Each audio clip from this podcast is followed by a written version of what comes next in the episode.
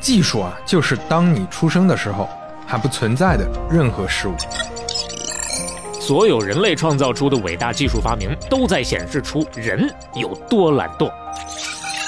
我认为啊，并不存在无法模仿的人类特性。能发明的东西都已经发明出来了。我认为全球市场五台计算机就你够们了。计算机会不会思考？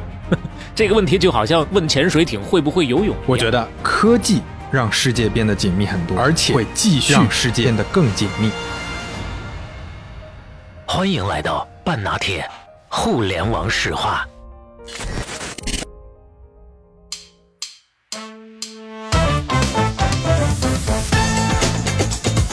一九八九年五月份，马斯克打电话说：“哎，我呀，我想吃正宗地道的老北京关东 煮啊，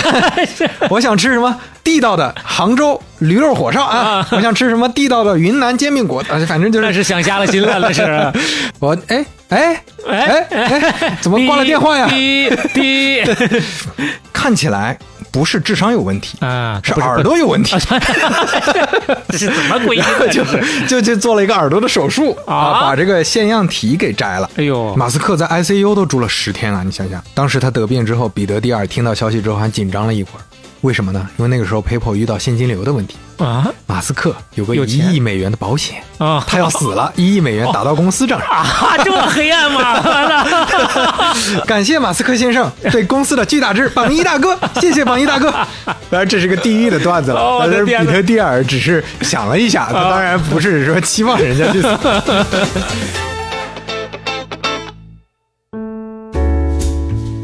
半拿铁第七十六期大本儿开始，大家好，我是刘飞。我是肖雷，哎，今天不容易啊， 不容易啊。不容易在哪儿呢？哎，正如大家所见，我们又有品牌方合作了。是哎啊金这次的金主朋友影石 Inst 三六零。热烈欢迎！哎，哎，估计不少听友是知道的啊。对，不过不熟悉的朋友。可能啊，你就会觉得，哎，这是跟 Instagram 什么关系啊？啊跟三六零什么关系 啊？没有关系啊，不是他们的什么联名产品之类的。对，Insta 三六零是一个独立的品牌，是嗯一个相机品牌。是，当然了，从行业知名度方面的话，比前面这两个也是丝毫不差啊。哎，丝毫不差。嗯，对于不熟悉的听友啊，我简单介绍一下，可以理解影石 Inst 三六零，它跟 GoPro 和嗯大疆、啊是在同样的一个领域的，都是智能影像的品牌。是啊只不过大疆主打的是无人机，GoPro 呢主打的是运动相机，那影石 Inst 三六零主打的是它主打的是围绕全景技术的，所以它被称为全景相机。哦，影石 Inst 三六零，我们解释一下它品牌啊。影石是中文名嗯啊、i n s t 三六零是海外的名称。我们接下来呢，可能就会用影石来替代了。对啊啊，说起来呢，介绍一下这家企业，这是土生土长的深圳企业，而且已经是连续五年，各位注意啊，在全景相机市场当中占有率世界第一，它占了百分之五十以上的市场份额，哎就是这么牛逼。其实说起来，全景技术大家日常能接触到的应该是越来越多了。你比如说谷歌的那个战略合作街景的拍摄，用的就是影石，很多朋友已经习惯。从谷歌上看看全世界云旅游长啥样了啊！哎，这街道的细节啊，你对三百六十度用手去转啊，都能看得到。一拖哪儿都能看得见，嗯包括大量的全景 VR 和直播的视频，美国的春晚、超级晚，嗯啊我们这边的像春晚也 有，对 对。两边的春晚可以都有。啊，呃，包括冬奥会，包括前面七十周年的阅兵仪式，包括两会的这个新闻报道，都用到影石。大家可能平常或许更常用的一个场景，就是你上贝壳啊，上什么去看房的时候，哎那个三百六十度的全景看房，你随便点哪儿进这个房间都能看。这么一说，你是不是马上就有更有场景感了？嗯，为什么它能拍的这么没有死角啊？人家用的是鱼眼镜头，是啊拍摄的是三百六十度的全景画面，所以它叫全景相机。嗯，而且刚刚刘飞说了啊，在中国呢，我们管它叫更多的叫影石，在全球走出中国，我们叫 Insta 三六零，因为它在美国、在德国、在日本等等都有自己的办公室，远销两百多个国家和地区，海外营收占了七成，哎这是难得的从中国走向国际的一个品牌啊。没错。那影石的产品线呢也非常丰富，全景相机、广角相机、拇指相机、手机稳定器等等，覆盖我们生活中的很多场景了、嗯啊。这里面啊，我也特别喜欢像拇指相机 Go 系列，哎啊，有些妈妈就把它放到宝宝身上，哎，从宝宝的视角去看世界，哎，这也是很有意思的一种为玩什法么。叫做拇指相机呢？啊，因为非常小哎啊，它跟拇指一样大呀，真就的是方便就方便在这儿了。是其实也可以当成一个带宝宝的利器，是 吧？这嗯相当于一个保姆仪。那全景相机呢，方便就方便在啊，它是先拍摄后取景。嗯哎，就比如说啊咱们滑雪的时候，嗯，比如说我之前滑雪，那你得看雪地啊，是你得看前面的这个路况啊，是不然你就就很容易就摔倒就出喷屎了啊对啊，所以这个时候你其实很难把注意力放在拍摄上面的，对吧？那那么快速的运动过程中，那就只能是请个人了。嗯啊，怎么办呢？那你只能请个人跟那拍你请不起，呃，不是， 你如果请人很麻烦的话，对啊、这个时候你其实就可以用影石的全景相机负责跟拍，嗯啊，你就自己拿着自拍杆儿，或者说像我们这种水平的，像我这种水平，可能连自拍杆儿都拿不了，你放到头盔上，哎你放到身上，那这样的话，咱们就不用怕打断心流 了啊！就我我这个时候在滑雪的心流，哎，这左边有个坑，右边有个坑，左边有个人，右边有个人， 看啊看到底往哪儿 流。哎，是这个时候你就嗯也不用怕啊断了腿什么的，是 吧？哎呦，我的天哪， 哎，很了不得。你，你就可以让它完全变成你的跟拍摄影师了。嗯哎，但是，呃，会不会涉及到一个问题？就是我放到这个头盔上，它取景不够美妙。哎，这就是全景相机它好的地方嗯了，三百六十度全部都能取下哎，来。你想怎么美妙就怎么美哎，妙。所以回头编辑的时候，你再去找调节你的角度和画面去裁剪。嗯，啊，所以我很喜欢他们官方说的一句话啊：拍到比拍好重要。所以全景相机主打的就是一个我先拍到。哎，这就适合我们绝大多数人的需求。这就是刚才所谓的先拍摄后取景啊。另外呢，影视主打的还有两个特点值得一提啊，一个就是自拍杆的隐形，嗯啊，你拍摄完了之后自拍杆是看不到的，哦所以有的时候你都感知不到他是拿着自拍杆在自拍的。对，另外就是防抖，嗯啊、这里面自拍杆隐形，我估计小磊是没有概念的啊，我给小磊看一下。我我当时第一眼看这个呃动图，我确实是嗯没意识到它是自 拍，我以为真的是有个摄影师拿着什么这种全景相机在拍的啊。虽然说自己要拿这么一个自拍杆儿，但是呢，真正把这个自拍杆儿相当于给你自动 P 掉之后啊，你都看不出来他那个手还是有点翘着的，啊、对他这啊个手很自然，对就感觉就在滑雪啊。这个就很高级了。所以这就是全景相机它的创新意义啊，它跟传统的运动相机是不一样的。对，那其实讲到这儿。觉得我们的生活需要这么一个三百六十度记录的朋友们，感兴趣的可以去到影视哎 Insta 三六零的天猫、京东、抖音旗舰店，直接找客服留言“半拿铁”。当然，我们每次有金主来的时候，都会想方设法的给大家争取到一点小小的福利啊。哎这次呢，也会给到大家一个小惊喜啊。嗯当然数量有限，先到先得。啊，大家注意啊！天猫、京东、抖音的旗舰店，啊、这三个平台的旗舰店啊，才会有这个。就因为之前咱们说过啊，有些朋友跑到这个我们金主跑错朋地方友了幺六八八问，说你们这卖这个为啥不给？是吧？那不是旗舰店啊，是是，大家感兴趣的可以去体会一下影石啊，在全景相机、在运动相机方面的创新。嗯，那既然提到创新啊，今天我们讲的故事也是一个创新的故事。哎，哎，我要们进入就主题，进入主题了。今天要聊啥呢？终于到了大家期待的马斯克了。很多朋友啊都在我们的后台留言啊，聊聊马 斯克吧，抓紧吧，说都出来了，是吧？哎呀，是给我们一点沉淀的时间，能给大家聊得更精。当然，这个压力给到刘飞 啊，哎，我这我现在压力小了一点，为什么呢？因为埃萨克森啊，这个知名的传记作者，他的《马斯克传》出版了，是啊，这其实减轻了我很多压力，就是有人家的这个这么重要的参考资料在这儿，其实咱们就相当于有一个很重要的一个减轻了很多信心了啊对，减轻了很多相互印证的这个信息到底靠不靠谱的这种不必要的经哎以历。及说他摘选的这些素材，包括他拿到的第一手资料，嗯是非常有可信度的。另外要特别感谢这个《马斯克传》呃寄给我们的中信出版社的编辑，大家感兴趣的也可以关注一下这本书啊。好嘞今天我们的内容其实主要的也是参考自这本书。那我们直接进入主题，开始，啊第一回蓄势待发。哎呀，终于又回来回目了 啊！哎，呃那个之前我们聊过，乔布斯他是叙利亚人，嗯谢尔盖布林呢是苏联人，嗯马斯克是哪儿人呢？是非洲人， 哎，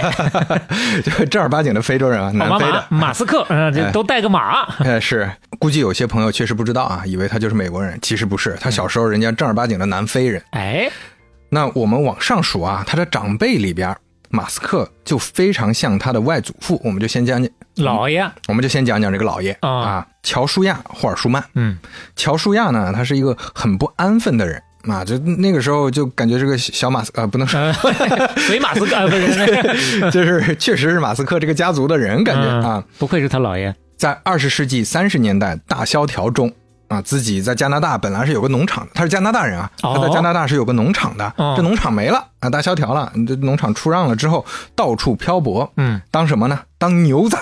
啊，人家那个时候是正儿八经真的牛仔啊， 啊，就是那个什么乌拉拉火车笛，随着奔腾的马蹄啊，这 哎这哎，这么熟呢？这 是周杰伦的《牛仔很忙》的嘛？哦哦哦哦，怪不得你也不敢 我唱，我知这道个，这个这个味儿， 呃，我是不敢只唱的。能念词儿了，是吧？我们正儿八经当牛仔啊，嗯以及说给别人表演当牛仔啊就那个时候牛仔确实要表演一些什么，我给给他表演个枪法，哎呦大家表演跳个舞。农场卖了，就剩一头牛和一头马，一匹马，一匹马了嗯哎。但是同时呢，也有很多兼职，就什么工作都做过，当建筑工人，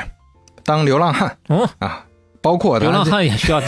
也是工作，也是工作，包括偷渡到别的国家。 啊。啊，当时他还成为了一个加拿大的社会信用党的全国委员会主席。哇，这自己造的这党哎吧，这啊是 这个党当时影响力很大啊嗯啊。这个党的主张是啥呢？给老百姓发免费的信用票据。跟货币类 似，这是一种民粹主义，就非常，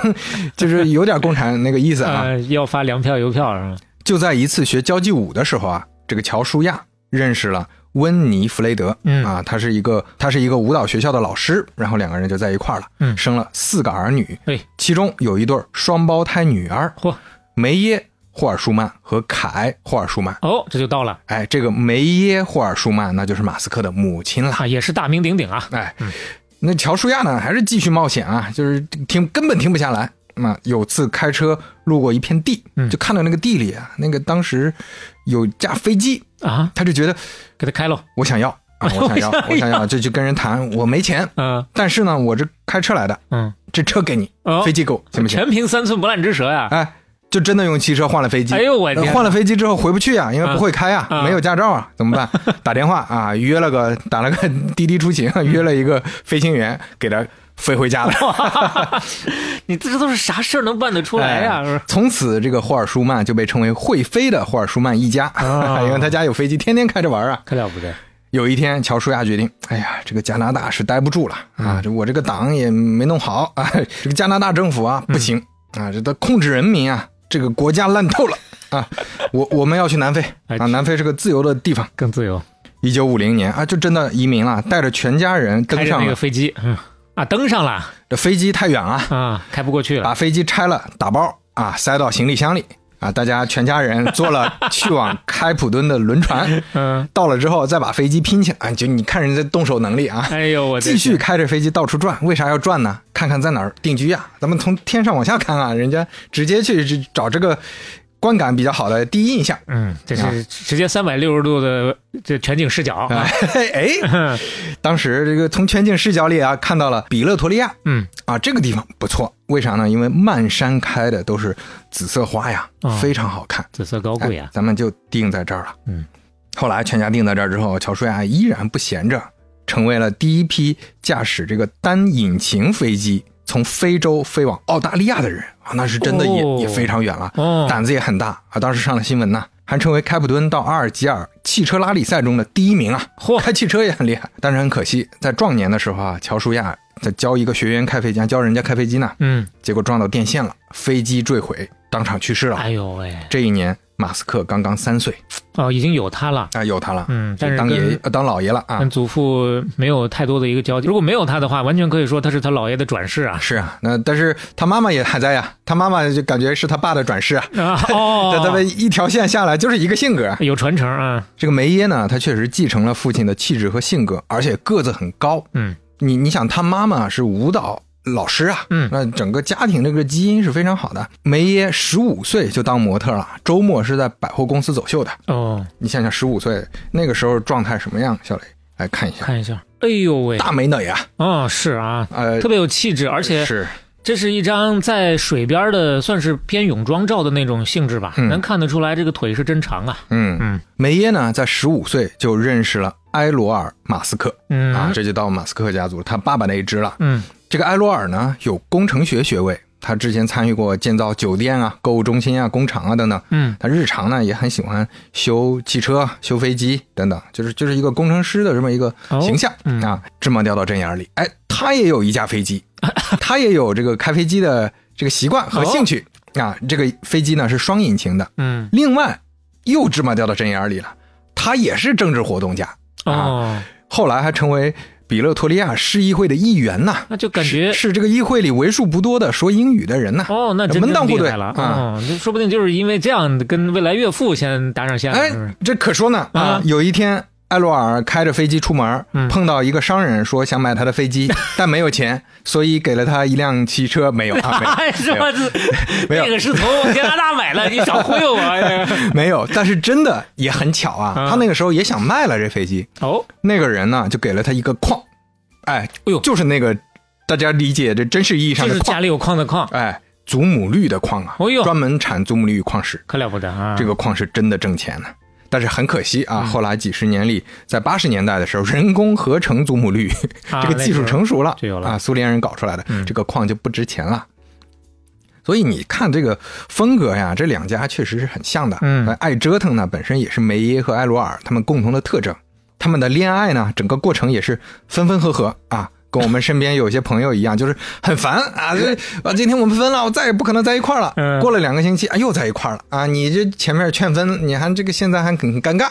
这是这最近啊，在看某个芒果台的综艺，看 的呀一肚子气。是，当时呢，艾罗尔就疯狂的求婚，就说梅耶，咱们咱们结婚，嗯咱们结婚。但梅耶没答应。但是你没答应就没答应嘛，那个艾罗尔去找别人，跟别人 dating，跟别人在一块儿，哦他他又不不愿高意，兴啊，天天又以泪洗面 哎呦喂，哎呀，就是这个拧巴的这个劲儿啊，嗯就是甚至说这个梅耶过度悲伤，悲伤到什么程度啊？天天以泪洗面，嗯瘦了十磅啊！哎，怎么说呢？这种在后宫戏里估计能霍过很 多集。瘦了十磅之后啊，参加了选美比赛，哎呦， 然后成功进了南非小姐大赛的决赛圈儿。哎呦喂， 感谢爱情， 因祸得福嗯， 梅耶撑不住了，最后就说嗯答应了，行，结婚。要不然再瘦要拿世界小姐冠 军了。这确实那个时候要后悔也来不及了，因为生孩子了。哎呦，生米煮成熟饭了这。个孩子叫啥 呢？哎，大家猜一猜。哎，我猜他姓马。哎，埃隆·马斯克出生了。嗯，嗯，接下来一年生一个哟。埃隆·马斯克的弟弟金博尔·马斯克和妹妹托斯卡·马斯克也就出生了。嗯，这干柴烈火呀，爱情非常的浓烈。哎，咱们今天的主角埃隆·马斯克出生在一九七一年六月二十八日。嗯，埃隆呢，这个 Allen 它是什么意思呢？它是霍尔德曼家族里梅耶爷爷的名字啊哦，，他爷爷里面有个中间名是是这个名儿啊啊就是就相当于啊你。这个姓你是跟了爸爸嘛？嗯那你那个名儿，你就从妈妈这一支里找一个名儿来。轮回致敬一下。哎，嗯这个 Allen 呢也是圣经里的名字，所以大家也是博个好彩头吧。嗯就类似于我们《西游记》啊，也哎不是、 啊，这个性质还是再再稍微早 一点。这马斯克呀，从小就聪明，特别爱折腾。嗯上幼儿园啊，也比班级里其他同学要年年纪小得多哦，啊，所以有点格格不入。嗯，当时不爱听讲啊，就感觉这个小孩很奇怪，大家都在跟老师互动，他看着窗户外边啊，让他听讲，他他就也不回答，就说：“哎呀，这外边的叶子呀黄了。哎呦，”哎， 就是整个小孩，这个你很奇怪的小孩，嗯，这小孩的学业呀也要黄了 这个注意力不集中哎 啊。啊。但是呢，他同时也爱观察，爱思考。嗯于是呢，他这个父母就认为，看起来不是智商有问题，啊， 是不耳朵有问题，这是怎么归因的？ 就这是，就就做了一个耳朵的手术啊啊，把这个腺样体给摘了。哎呦这，腺样体是一个淋巴器官啊，嗯就是也被称为咽扁桃体，反正是一个可以摘掉的器嗯官， 就是认为这个弄好，是不是耳朵听力能好一点？是是是是， 但是马斯克确实还是没啥变化啊，嗯，那再给他安回去。他整 他整个人的状态是啥？他他一思考问题嗯，他自动屏蔽了五官，他一定要把这个事儿想明白。他是有这么个一个人格在里边儿，专注力特别强，哎，专注力强啊。那那你看这种性格，显然也很难交朋友，所以他小时候是挺孤僻的，跟他弟弟妹妹完全不一样。哦，哎呀，他这个倔驴一样的性格，从五岁的时候一件事儿就能看得出来。嗯有一次啊，他表弟办生日聚会，全家都去了嗯，只有他在家里。为啥呢？因为他犯了一个错误，在家就类似于面罚壁你在家，哎，面壁，你不能出门了。五岁啊，嗯他得有多倔呢？他憋着一肚子气啊，啊走着去这个比勒托利亚城市的另一侧，去他表弟家里去，啊啊，自己走过去。要走多久？两个多小时啊哎！呦，五岁的小孩完全看不懂地图，完全看不懂道儿，这当地的治安这么好吗？就沿路真的呃也也是啊， 就没有被那个人贩子拿走。嗯那什个么时候啊，不存在这个问题，可能。两个多小时走到了，走到的时候人聚会都快结束了，嗯全家人吓了一跳啊！当时他弟弟啊，金波尔就这眼睛里全是这个崇拜的这个眼 带神，掉哇，了我这哥哥太牛逼了哦，这这真的有点像理查德·布兰森，我们之前讲过，啊他是妈也是啊，是呃离着好几公里就把他扔下车，自己走回去这不是一般呃人，但嗯但这个也也没让他过来啊，他 自己硬过来的。啊嗯！我必须要出现，我必须要去，你看，马斯克跟我们想象的小孩确实不一样嗯。八岁的时候，他已经有了自己的摩托车，哎呦，雅马哈五零 CC 啊。他骑得了吗？他啊，这个骑，呃这人家就是自己的，骑得了啊，八岁就骑了 呀、呃，铲骑骗骗着 骑，当然也可以看得出来，那个时候他家境确实不错啊，这家里小孩都有摩托车。这个时候，马斯克因为开摩托车也好，因为他接触各种新鲜事物也好，开始对工程学、对物理学这些产生了兴趣八岁啊， 啊。对啊，那但同时呢，他对这些人情世故啥的，嗯觉得特别没劲嗯啊，我就不想在这方面下功夫嗯啊。他特别喜欢那种精确的、明确的东西，他感知不到说其他人的那些情绪，所以共情能力差了点儿哦啊。这个性格其实从八岁开始就养成了。哦， 但你反过来说，这也成了他成功的条件。是就企业家，你不能在意那些平凡人有的情感这啊！我就是一股子劲，我就觉得他妈就得这么 干。刚才我们经常聊的啊，将军赶路不追小兔， 哎，是是是，嗯。那梅耶和艾罗尔的关系，咱们之前说了啊，一直没有那么稳定。有了孩子之后呢，啊还还是不稳定，还是矛盾不断。这啊两个人性格你看得出来。嗯艾罗尔身上呢，你其实能看到马斯克身上带的那些不好的那一面的影子，其实基本上都是从哦都跟他艾罗爸尔学的哎这边学 的呀，脾气特别暴躁，嗯而且现实扭曲啊，就说谎啊，有的时候我就硬着头皮就说一些明明是错的话。啊，这个大伙儿应不该承认挺熟了，啊不需要多介绍了 啊，有一次一块儿出去玩儿，同行的有人啊，突然开始对梅耶吹口哨，咱们前面也看到了，嗯身材好啊，是长得漂亮，是结果嗯艾罗尔当时什么反应啊？上去就打呀上去真的上去就打啊，真的上打的是梅耶啊。啊，就是这个神经病啊，哎就是不是个东西啊！哎呦他嫌弃自己老婆这这长得漂亮，此之谓漫藏会道，野容会淫。呃哎呀就是你要不是又狗狗又丢丢，能有人？对啊呀、哎呦，这个他妈这这这不像话呀！骂死他都不嫌多呀！这对呀、啊你就不不挺身而出为你老婆说话对呀也就算了， 就打老婆现场。这是那当时这你就说这种暴力啊、呃当然之后因为这个事儿闹得很大，呃，所有人都数落他嘛，说你这个不对啊。那艾罗尔也也不不家暴了，不会打他，但是语言暴力少不了、哎呦啊，天天在那说你你这丑了，了你这年纪大了，你这这又可以下结论，这男人不行。 那不行，啊嗯马斯克八岁的这一年啊，他们离婚了啊，实在是没法在一块儿待。嗯，这离婚给孩子送了一个雅马哈当做礼物。这梅耶是真的挺不容易的，因为这个时候呢，孩子刚开始都是跟着他的，嗯所以他要照顾孩子呀，做全职的模特工作，同时还在大学里讲讲课什么营养学类似的这些东西啊，哦，就是为了养活家庭啊。嗯同时呢，精神上压力也很大，因为埃罗尔还不放过他，还在反复折腾。哎呦，要抚养权啊，打官司啊！嗯你你不给我，我就搞死你！哎，什么什么，哎呦，另外不容易的点在哪儿呢？这个梅耶又找了个新男朋友，给他们找了个后爸，这后爸更不靠谱，哎呦啊，这甚至不如艾艾罗尔啊。就在她这个新男朋友求婚的那段时间，嗯梅耶一看啊，她自己的朋友的肚子被他搞大了啊。啊，就就这 么就这么一人还有点求婚，哎呦这也太 这也太差了。就是梅耶身边都是什么人？遇人哎不淑啊，都是啊。是，但是呢，啊，小小的马斯克并没有很体谅母亲，为什么呢？在十岁的时候，他主动投靠了父亲，他说：“啊我啊要跟父亲过，我要跟父亲过。”就是这里面有几个原因啊。嗯第一点，父亲喜欢的东西他更感兴趣，嗯小孩子嘛，就工程学啊啊、工程物理啊学，前面说了是，他爸也是个工程师，这方面比较重要。第二点呢，他爸也有点 PUA 他，他爸也给他洗 脑。就是说我很可怜啊，你看哦三个孩子都跟你妈妈哎呦，啊，我现在就孤苦伶仃的，没有人啊陪我是吧？包括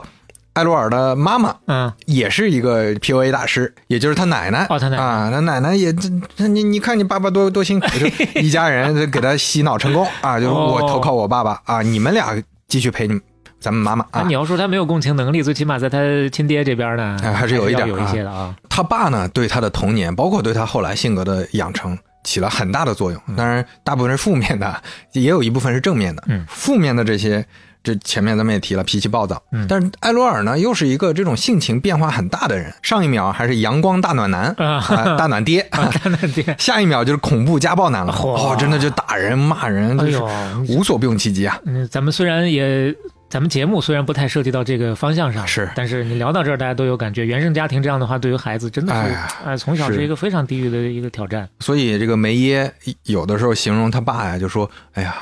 这就是你跟着你爸去了，你这就是堕入黑暗了呀。”嗯，刚才也说了，有一点正面作用是啥呢？就是埃罗尔他是喜欢到处折腾的，他是喜欢到处去转的。嗯，所以他从很小的时候，你想想，我们觉得带小孩儿，那怎么也得稍微有自理能力，是才能跟着出远门吧？啊他爸不是，就带着这十岁左右的小孩儿，包括他弟弟，嗯就带着全啊他全弟弟球也旅去行了。哎，他弟弟也跟着去了，后来。哦，就跟着他们全球旅行啊嚯，什么美国呀、加拿大呀等等五大洲全都去过了，这这确实长了很多见识。小小年纪就行万里路了。南非的生存环境啊，可能跟大家想象的不太一样。虽然说是一个白人社会，大家想是不是一个小美国啊、小澳大利亚这种，那不是不是利比挺文里亚明是吧？ 是不是挺文明、挺法治的？其实不是。八十年代的南非，大街上啊都有持刀歹徒，还有机枪扫射的这种哎呦，现象出现啊，就社会很乱，治安特别差。那你再想想，他能一个人嗯那五岁的五岁时候，是啊真是 这命大命大 啊！就是据说马斯克跟他弟弟他们有一年去音乐会的时候，啊嗯路上突然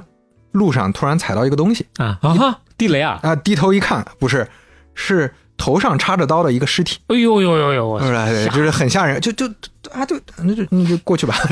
然后嗯 过去嗯就是晚上洗鞋洗了半天啊，全是血，哎呀，我我们最多是从各种的其他人的镜头里面能看到这种战乱国家的是状啊态，啊是，那真他的是经历过的啊，是啊，这这这还不是战乱，就不是在战争时期，啊和平时期哦哦就治安和平时期就搞成这样啊嗯。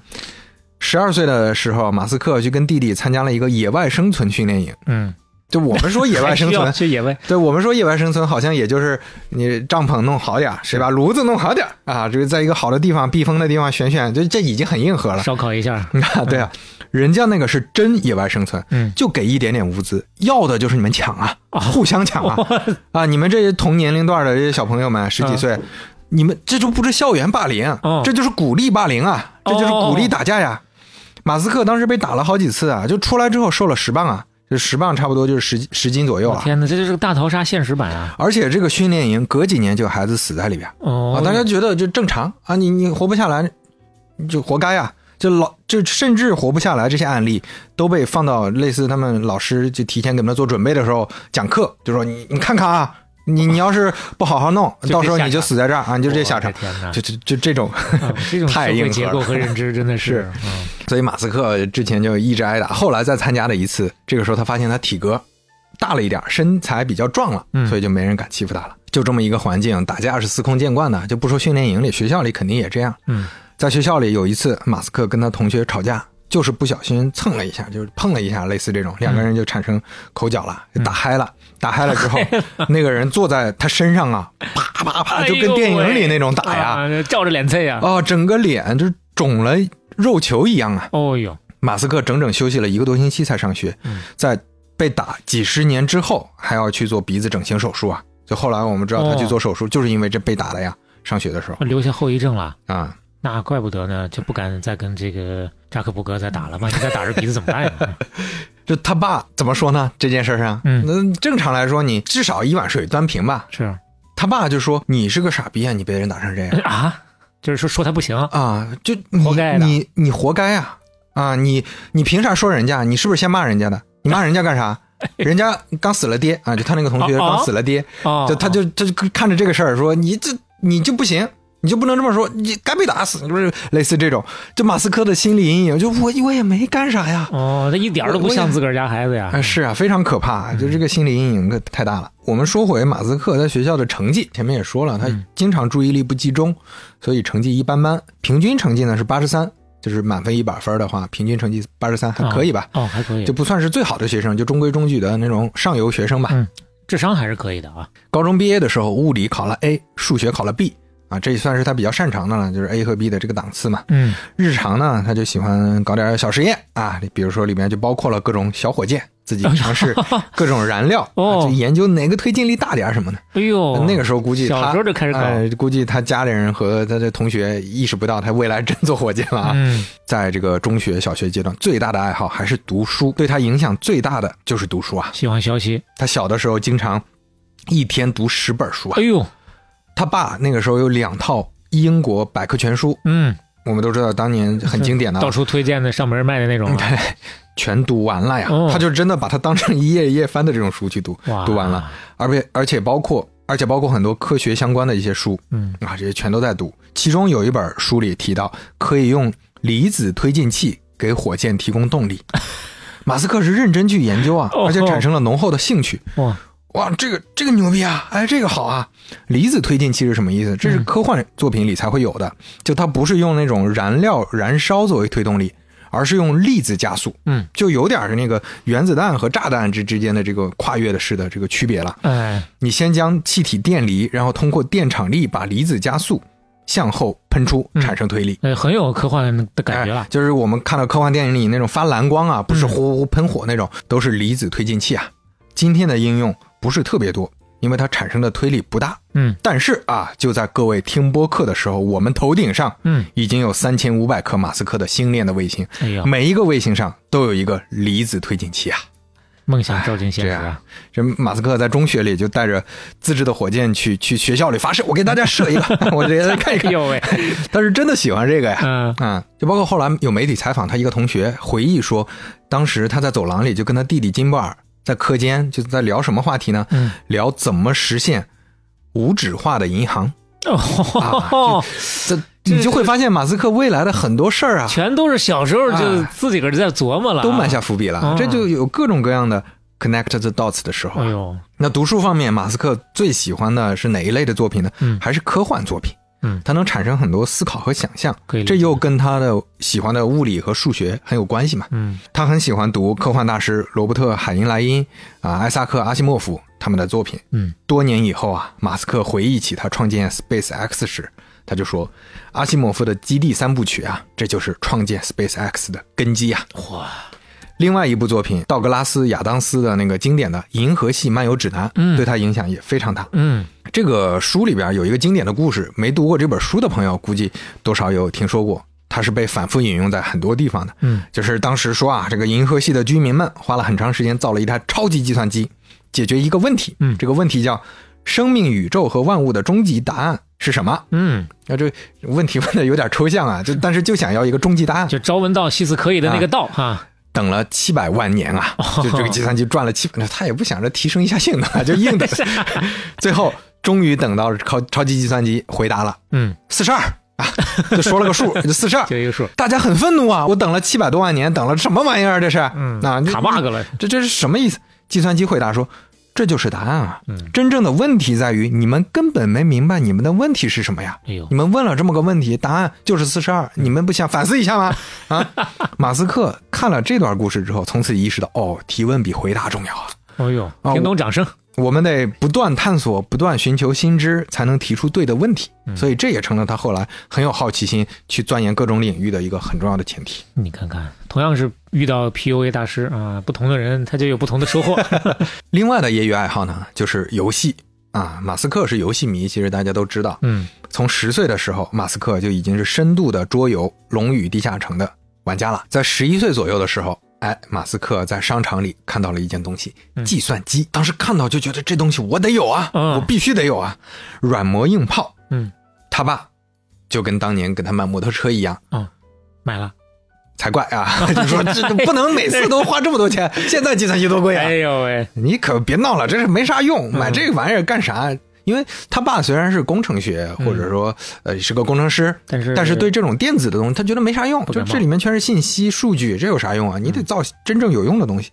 马斯克一气之下自己买了哦，啊！你就说他家境是真的不错呀，是是平常零花钱啊，能就存出来，对，把零花钱攒了攒，就真的买了一台嚯，买了一台康茂达 VIC 哦二十啊啊，这是康茂达当时的经典机型啊，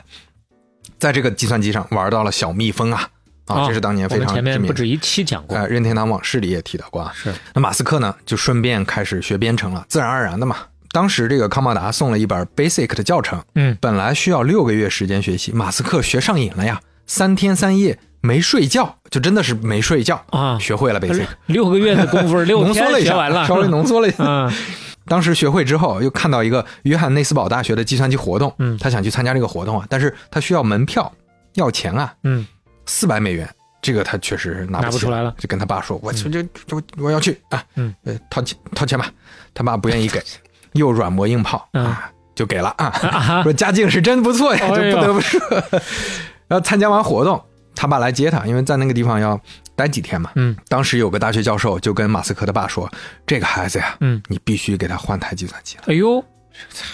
看出来了，太厉哎害呀，了！有这个潜力啊，他爸一看得啊，有教授给你站台，嗯给你背书，给你鸟枪换炮啊，就给他买了一台 IBM PC XT 啊哦，，这升级个了，只升级了呀。他就在这个机器上自学了 Pascal 和 Turbo、C 加加，这这些都是当时非常主流的一些语言啊。十三岁的时候，他就独立开发了自己的一款游戏嚯《导火线》。嚯，而且提交给了一份南非当时的一个计算机相关的杂志，嗯得到了五百美元的稿费啊！哇，他的名字十三岁的马斯克呀，嗯名字第一次就出现在媒体上了呀。确实也是个天才啊，后来又做了好几款游戏，他对游戏可真是太喜欢了，嗯甚至说。当时他爸不是带他全球旅行嘛？嗯因为南非那个时候没那么发达，没有街机。他当时看到街机之后就疯了一样，走不就动觉了得这太好玩了。 我这这我买一台是吧？哎，有时候为为了这个玩的久啊，嗯还找到作弊的办法，因为他发现后面那个投币那个地方啊，嗯它有有电路，你可以让它短 路，短路之后他就以为你投币了啊，他在那哎儿 作弊。善于思考，真是，于是马斯克决定，我要做游戏，嗯哇，我要创业啊，这就要创业啊，啊，要创业。那个时候没成年呢，就嗯十几十来岁啊，对啊，他跟弟弟金波尔啊，还有他有一对儿表兄弟，嗯他们四个人老在一块玩，这开始筹备，咱们要办一个自己的游戏厅。嚯，开始申请营业执照，这表格都填差不多 了。当时表格里面信息很多真，的假结的果发现嗯，十八岁以下的不行，你需要一个成年人来帮忙签字嗯，啊。那个时候就去找啊，找找他爸，找家长嗯。家长知道之后大发雷霆：“你们这 个这什么呀？干这这这不务正业吧？”嗯，打死什不么事儿签字都 敢折腾，哎，这个事儿就黄了。嗯 所以要不是家长不给签字儿，说不定现在马斯克这游戏大亨了啊。啊， 哼这儿稍微提一嘴啊，为什么马斯克家境好呢？确实，他当时家里啊算是南非的富人阶级，嗯啊，这个富人阶级呢，说实话，今天说起来还不算是特别光彩的事儿，哎咱呦们要实话实说。哦那个时代啊，家里这些呃白人家庭都是养黑人管家的，嗯啊，就当然不能算奴隶了，但是这黑人管家过得也相对比较苦。嗯比如说他们在那儿聚会啊，大家吃烧烤，在那儿唱歌玩儿的时候，他们是在旁边要做家务的，哦他们是在旁边甚至要表演舞蹈的，要表演到后半夜的，哎呦啊，都是这种。嗯那做游戏不行呢，马斯克又在琢磨新的机会啊，就想着我得搞点事情。那这个新的事情是什么呢？嗯这我们想都不敢想，那那个时候没成年呢，啊，移民，他不想在南非待了呀，哎呦。要自己去啊。那可能也是因为搞了这么多事儿啊，他爸都不让干啊，所以说我干脆就换个阵地得了。对你，你看看人家就没到十八岁就干这个事儿了，我感觉我十八岁跟马斯克五岁差不多 我们那会儿啊，能上大学的时候自个儿去，可就已经是顶天立地啊的能力了。。大部分家长得连宿舍的床都给你铺好了，对对你才能对住进去啊。是，当时马斯克就自己在那儿琢磨，在那儿研究，研究了一下政策，他发现直接申请美国公民是不行的，嗯，但是他可以先啊，这个有一个跳板，就先去加拿大，为啥呢？因为他妈出生在加拿大，是啊回老加家拿大了也有熟人啥的，嗯就好办事儿，这个容易申请。于是就在一九八九年五月份，他申请成为加拿大人，这个审批通过了。嗯，他爸当时呢没有反对，哟，为啥呢？因为他爸很有信心，他爸说：“你呀、还得回来。你去个把月你也就回来了，啊反正没有管家给你服务，对吧？ 这你你能撑得住吗？啊你那边那么苦，对吧？你自己一个人，他爸不信他能待得下去。嗯，结果马斯克这一去啊，就再也没有回真来。没回头啊。当然，这儿补充一句啊，就对于移民还有一个说法，就是马斯克是为了逃兵役去移民的，哎因为呦，那个时候南非是征兵的，而且不是特别正义。嗯那个时候的军队是维持种族隔离运动的，啊，，哦所以有一种说法是马斯克也挺讨厌这个事儿的，嗯他也不想去折腾，他觉得这个违背了一些道德感，所以这也是原因之一吧，可能。嗯，那他有他的处事原则。那马斯克呢，就带着他爸给的两千美元和他妈给的两千美元，四千美元嗯上路了。到了加拿大那边呢，钱得省得花，嗯，因为确实没有什么收入来源。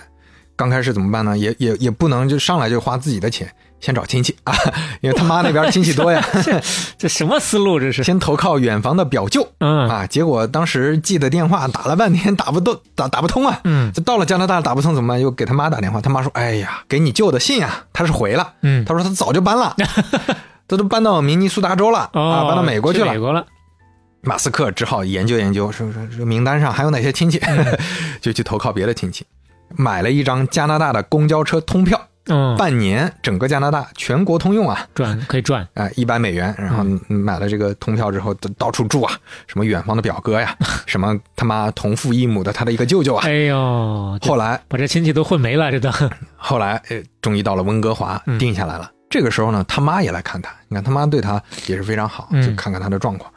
同时呢，看着看着也就留下来了。哎呦啊，，因为他妈那个模特这种工作，或者说在大学当讲师这种工作，嗯相对比较好迁移，嗯好找的也不是公务员 啥的，对吧？所以在加拿大也找到了模特的工作，大学的工作，嗯再加上后来他妹妹托斯卡也投靠过来了，嗯，所以三个人住在了一个一居室的公寓里。哟那个时候还是很辛苦的那呀，他弟弟还是跟着他老爸在那儿呢他，弟弟还在上学，所以等毕业也过来了。嗯啊，当时就是生活有苦到什么程度啊？有一次他妈梅耶打翻了牛奶，当场就哭了，哎呦为啥？没有钱再买一杯新牛奶了呀。哎呀，但是呢，随着他们开始找兼职、找实习这些工作，慢慢的开始有收入了，哎，整个状况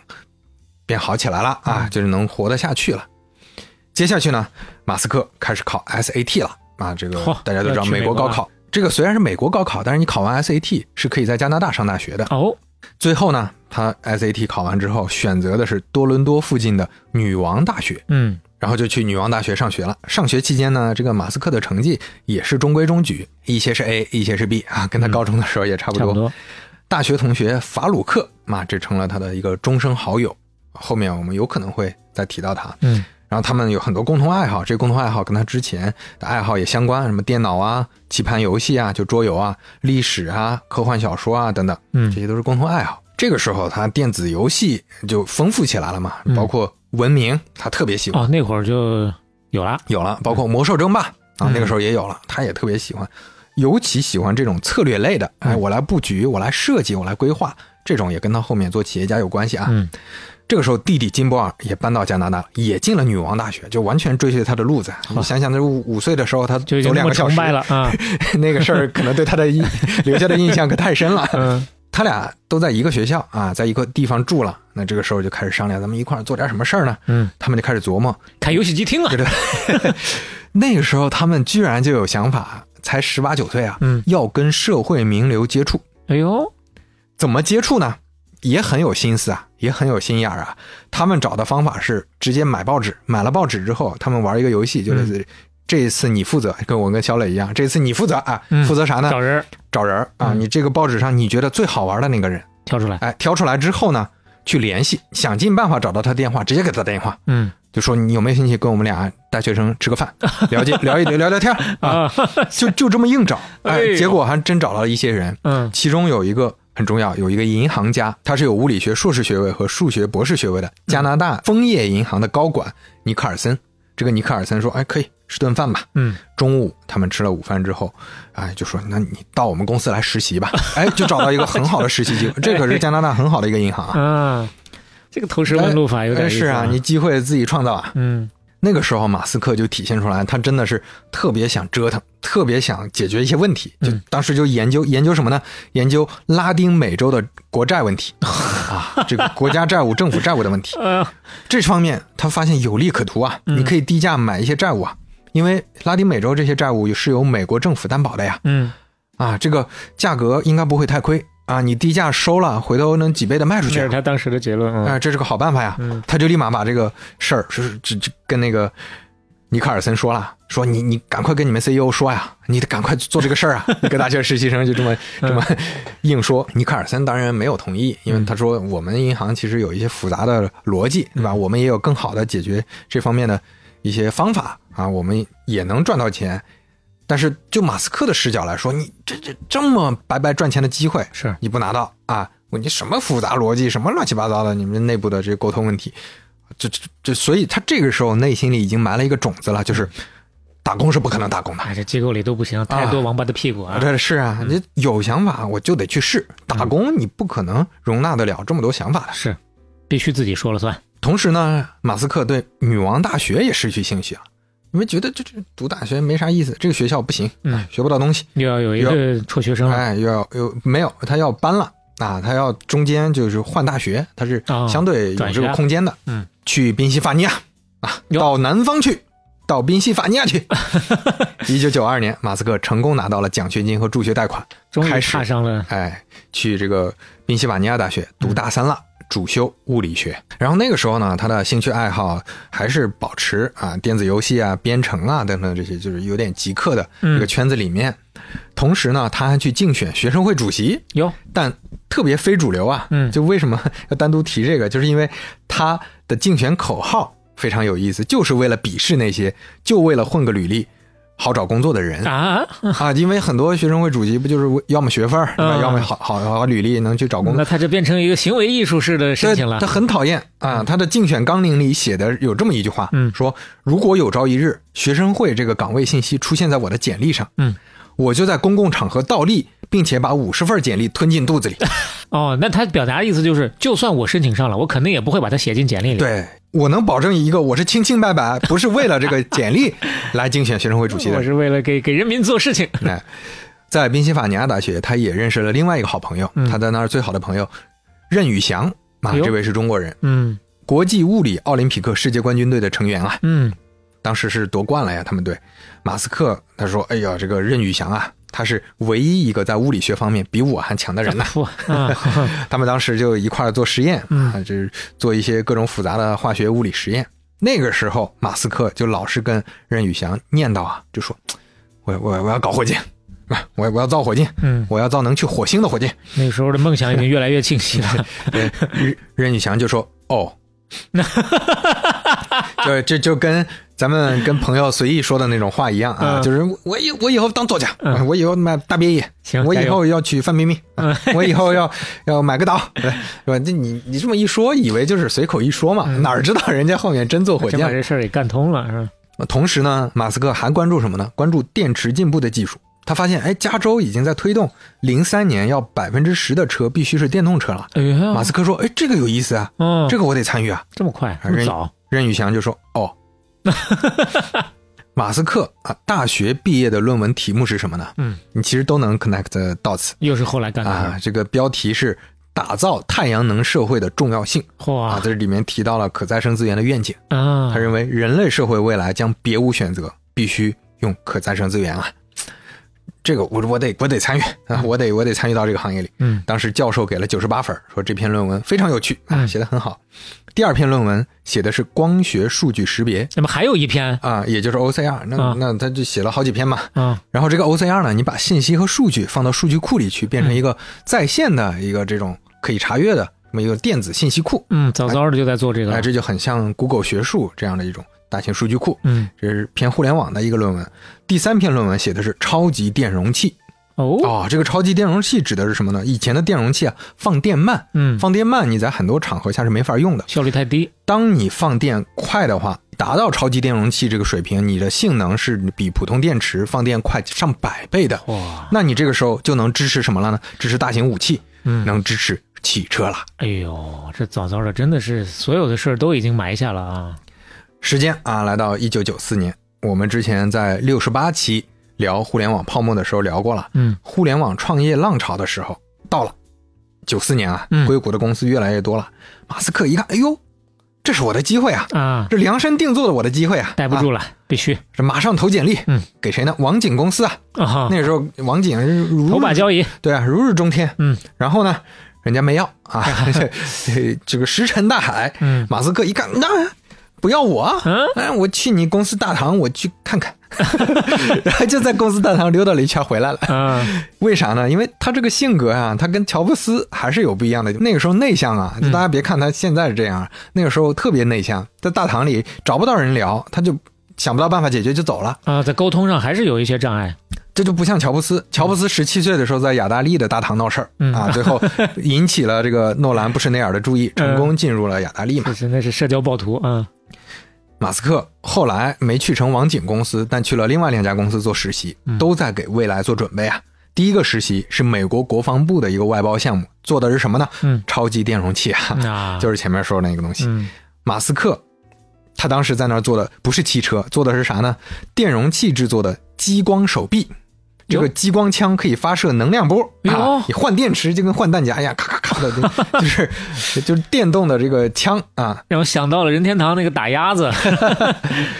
第二个实习呢，就是做电子游戏了，嗯因为马斯克是工程师啊，嗯那个公司就特别喜欢他，因为他能解决很多当时他们公司的这些工程师解决不了的难题。当时马斯克的一个同事就叫托尼·法德尔哦，啊，这个法德尔去了苹果公司，主持做了 iPod 和 iPhone 啊，他是 iPod 之父啊，哎，大家如果对他不熟的话，可以回过头去听听这个苹果苹坚果实简系列史，啊，就包括这个电子游戏公司招他进来的那个同事，嗯后来去苹果负责的就是 QuickTime 呀，是把 QuickTime 做出来的一个很厉害的工程师啊，哎呦，所以这也都是一些牛人吧，他嗯，身都边在。圈子里了，马斯克那个时候业余时间也开始喜欢折腾一些啊是动手的东西了，嗯他不光电脑，跟谁不光是动手啊程序 啊， 这跟汽车动手。马斯克买了一辆二手的宝马三百 i 嗯，啊，因为他没钱买那个很贵的车那或这者还这也一手不的便宜了吧？啊，啊啊，他要改造，嗯但是没钱买零件儿，他就去垃圾堆里找，去垃圾场，去垃圾场里到处翻，哦嗯，最后翻到零件儿给它改装。 他把这个这个二手宝马的四档变速改成了五档变速，嗯加速贼快啊！哦，就就有这种动手能力啊！你太想牛想，了啊！一九九五年，马斯克跟任宇翔啊两个人开上车往西部去。嗯，任宇翔说：“这个我也不会开车。”马斯克就说：“你会换挡就行了。”我说：“你看，这这这两下啊！” 什么然后鬼两个人就开始上路了。没有驾照也敢上路，往西部去，嗯往硅谷去，往年轻人的理想故乡去。哎呀，从北到南，从南到西，哎，在硅谷那是真长了见识啊！嗯这个时候，马斯克对未来的规划已经渐渐立体起来了，嗯具体了。加上对过去的经验和研究，他后来回忆说啊，我那个时候想了想，什么东西能真正影响人类社会？想出来三个：互联网、可持续能源和太空旅行。嗯，还是小时候认定的那些玩意儿啊，但是在当时的视角看啊，可持续能源和太空旅行可能有点远、嗯啊，你们等一等啊，不着急啊，我晚点再来找你一们。个一个来，先从互联网开始，嗯，你看，就在网景浏览器九五年它上市嘛，嗯就在上市的前后，马斯克决定我我不等了，我要我要创业了。嗯，他跟任宇翔说，我要放下手头的一切事物，我要赶上这一波互联网大潮。嗯那接下来我们就进入第二回了，第一桶金。马斯克虽然话说是啊，我要我不等了，但是他跟其他的那些辍学生不一样，嗯他留了后手。他那个时候正好已经申请上了斯坦福大学的研究生，哦，然后呢，他就去报道了。但是报道了之后，注册了学籍，马上申请哦休学延了期入学，哎，哦，延续入学啊，这相当于创业不成，我还有个后路可以走 啊。然后呢，马斯克就喊他弟弟金博尔，两个人开始折腾了。嗯哎，这个做点啥呢？他们那 idea 今天看起来很简单，黄页地图导航，啊，就是你想找的企业，你搜一下，嗯然后在这个浏览器里一点，啪嗯就能出现怎么去的路线。啊，主要是只啊做企业的啊，大企业，但是这个企业啊，不光是大公司啊，餐厅、理发店那不都是企业吗哟？小企业也都能上。嗯，那这种地图导航黄页，今天我们把它叫大众点评啊， 就是这么个东西。嗯马斯克就觉得未来啊，每个人应该都能直接搜到最近的小吃店啊。你比如说，我想吃正宗地道的老北京关东煮 啊，我想吃什么地道的杭州驴肉火烧啊啊，我想吃什么地道的云南煎饼果子，啊反正就是那是想瞎了心了，那是，反正你在旧金山一搜啊，嗯这些东西都能出来。啊哎就呦喂，想要这么个东西。嗯马斯克兄弟啊，他们在硅谷就搞了一个办公室，嗯，啊，就就睡在办公室，也没有地方睡， 就是就是比较拮据啊，怪不得呢，就在附近的基督教青年会里洗澡，哎呦啊就是那类似是一个就是社会公益嗯设偏施公益吧性的啊嗯，，对，睡了半年啊，就天天折腾这个创业项目 嗯其实很不容易嗯啊，就是金鲍尔负责外面运营的事儿，负责商务的事儿，嗯那马斯克呢就负责写代码，负责产品。当时啊，金博尔去找一个多伦多黄页的出版社，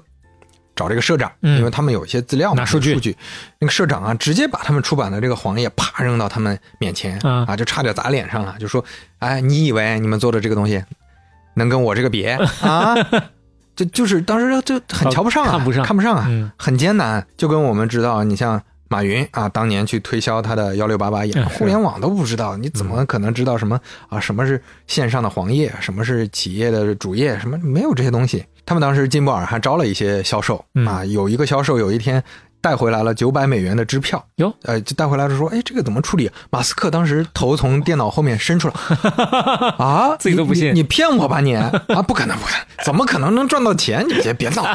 就自己都没信心。啊当时他们虽然苦啊，但是还是有一个安慰的事儿，嗯就他爸他妈呢都会经常来看他们嗯，啊。他爸来看的时候留了两万八千美元，哎呦，还花了五百美元给他们买了辆破车啊， 让他们能在那儿开车了。五百美元就能买一辆，母亲梅耶呢也来了，给他们带吃的、带穿的，留了一万多美元，嗯还有信用卡，他们也可以随便刷了。这个时候终于转折点来了，嗯，真的有公司愿意合作了。这家公司呢，它有地图数据库，他说可以免费授权给你们，哎呦，但赚了钱大家一起分。啊入股哎呦了这这算是很很给面子了。嗯这个时候，他们的地图黄页产品终于可以推出了，终于有有内容、有数据库了。嗯名字叫什么呢？叫 Zip Two。Zip Zip 呢，除了拉链的意思，嗯，还还有有压缩形式 啊对我们接触的时候，可能也有一个压缩格式叫 zip 嘛，啊，但同时呢，它还有一个意思就是刷刷刷， 就是就是就是快速移动的意哦哦思哦啊，就快速移动就是 zip，这就就是瞬间让你找到终点，对 zip to，就是他们有一个 slogan，大嗯概意思就是 zip to where you want to go 哦，啊，翻译成中文就是想去哪里就去哪里。啊，这是侵权了，整个公司呢，其实就他俩刚开始，嗯所以真的非常辛苦。后来当然也招了一些销售等等的。然后马斯克呢，其实很愿意钻研问题，而且真的能解决问题。嗯因为他们当时讲的时候，前面我们也说了，你推广黄页、推广线上的这些系统，什么 Zip Two 什么的，人家搞不明白，嗯，那怎么办呢？他就想了办法，做了一个 demo，就是一个假的。现场演然后示他，对，在现场我给你演示演示你的企业到时候会是什么样啊，嗯用户点了之后会怎么样，这个东西非常重要，因为你你那个时候你去人家那餐厅理发店，人家没有网也没有电 脑，哪儿知道是什么东西啊？啊，所以你你这演示完了，哎，立马就能 get 是怎么回事了。嗯，得做个 VCR 啊，哎，等这个产品出来之后，不愧啊是在互联网泡沫时期，嗯，一 下一下就拿了三百多万的投资啊，哎呦，这三平百地一声三雷百了多万美元啊，可了不得想想还特地啊，那个投资人说给你们奖给你们一个三万块钱的车啊，前面五百美元，现在鸟枪换炮了。这可不一样了，马斯克当时就说我我要我要我要那个捷豹 E 型车 啊，这个是他小时候在南非的时候看那有有一些什么跑车杂志，哦就发现这里面吹吹的最啊这边说的最好的一辆车就是这辆。小时候看着呢，到那会儿不就老爷车了，都得，对，终终于今天实现梦想了。哎，嗯就像小磊说的一样，这真是中看不中用。 就开的时候发现，真的是一个星期都换一次。哎呦喂啊，，这这不是我说的啊！捷豹的朋友不要、啊 那个不要觉得时候不高啊兴啊！嗯对，马斯克自己确实这么说的啊。嗯那接下来呢，这个剧情就很像一些年轻创业者面临的问题一样，嗯就投资公司啊，这投资人啊，觉得你们太小了，你们这刚大学毕业，二十郎当岁，哦，啊，你们就不懂经营公司，啊该你们塞这人了。哎，产品不错，嗯主意不错，但是呢，你们就主主意就行了啊。公司的经营，我们来找专业的人啊。嗯，安排了职业经理人，安排了成熟的 CEO。这个时候呢，马斯克就成了 CTO，、啊首席技术官，嗯因为他本来就是技术啊、产品这些嘛。嗯，一开始马斯克觉得没区别啊，我 CTO 那也是个 O 啊，那很快发现就不一样了、啊啊。你其他的 O 和 CEO 那完全不是一回事儿啊。嗯他后来就说过这么一段话，我终于明白了。嗯如果你不是 CEO，你是永远不能成为真正的 CTO 或者首席产品官 CPO 的。哦，就是你不是 CEO，那两个就只是个也名贯彻头不。了，哎，嗯这次之后，马斯克再也没有当过别的 O，这这这就辈子要当就当 CEO。对，哎必须不能给任何人再打工了新的 CEO 一来就宣布战略转型了，不啊！是做 to C 了，哦改成 to B。就本来大众点评大家都理解嘛，这是一个啊是 to to C， C 当然当然 to B 是商业化的方面嗯嗯，但是你是面向用户的产品，嗯但是这个 Zip Two 现在已经变成了给各个报纸制作自己的本地企业名录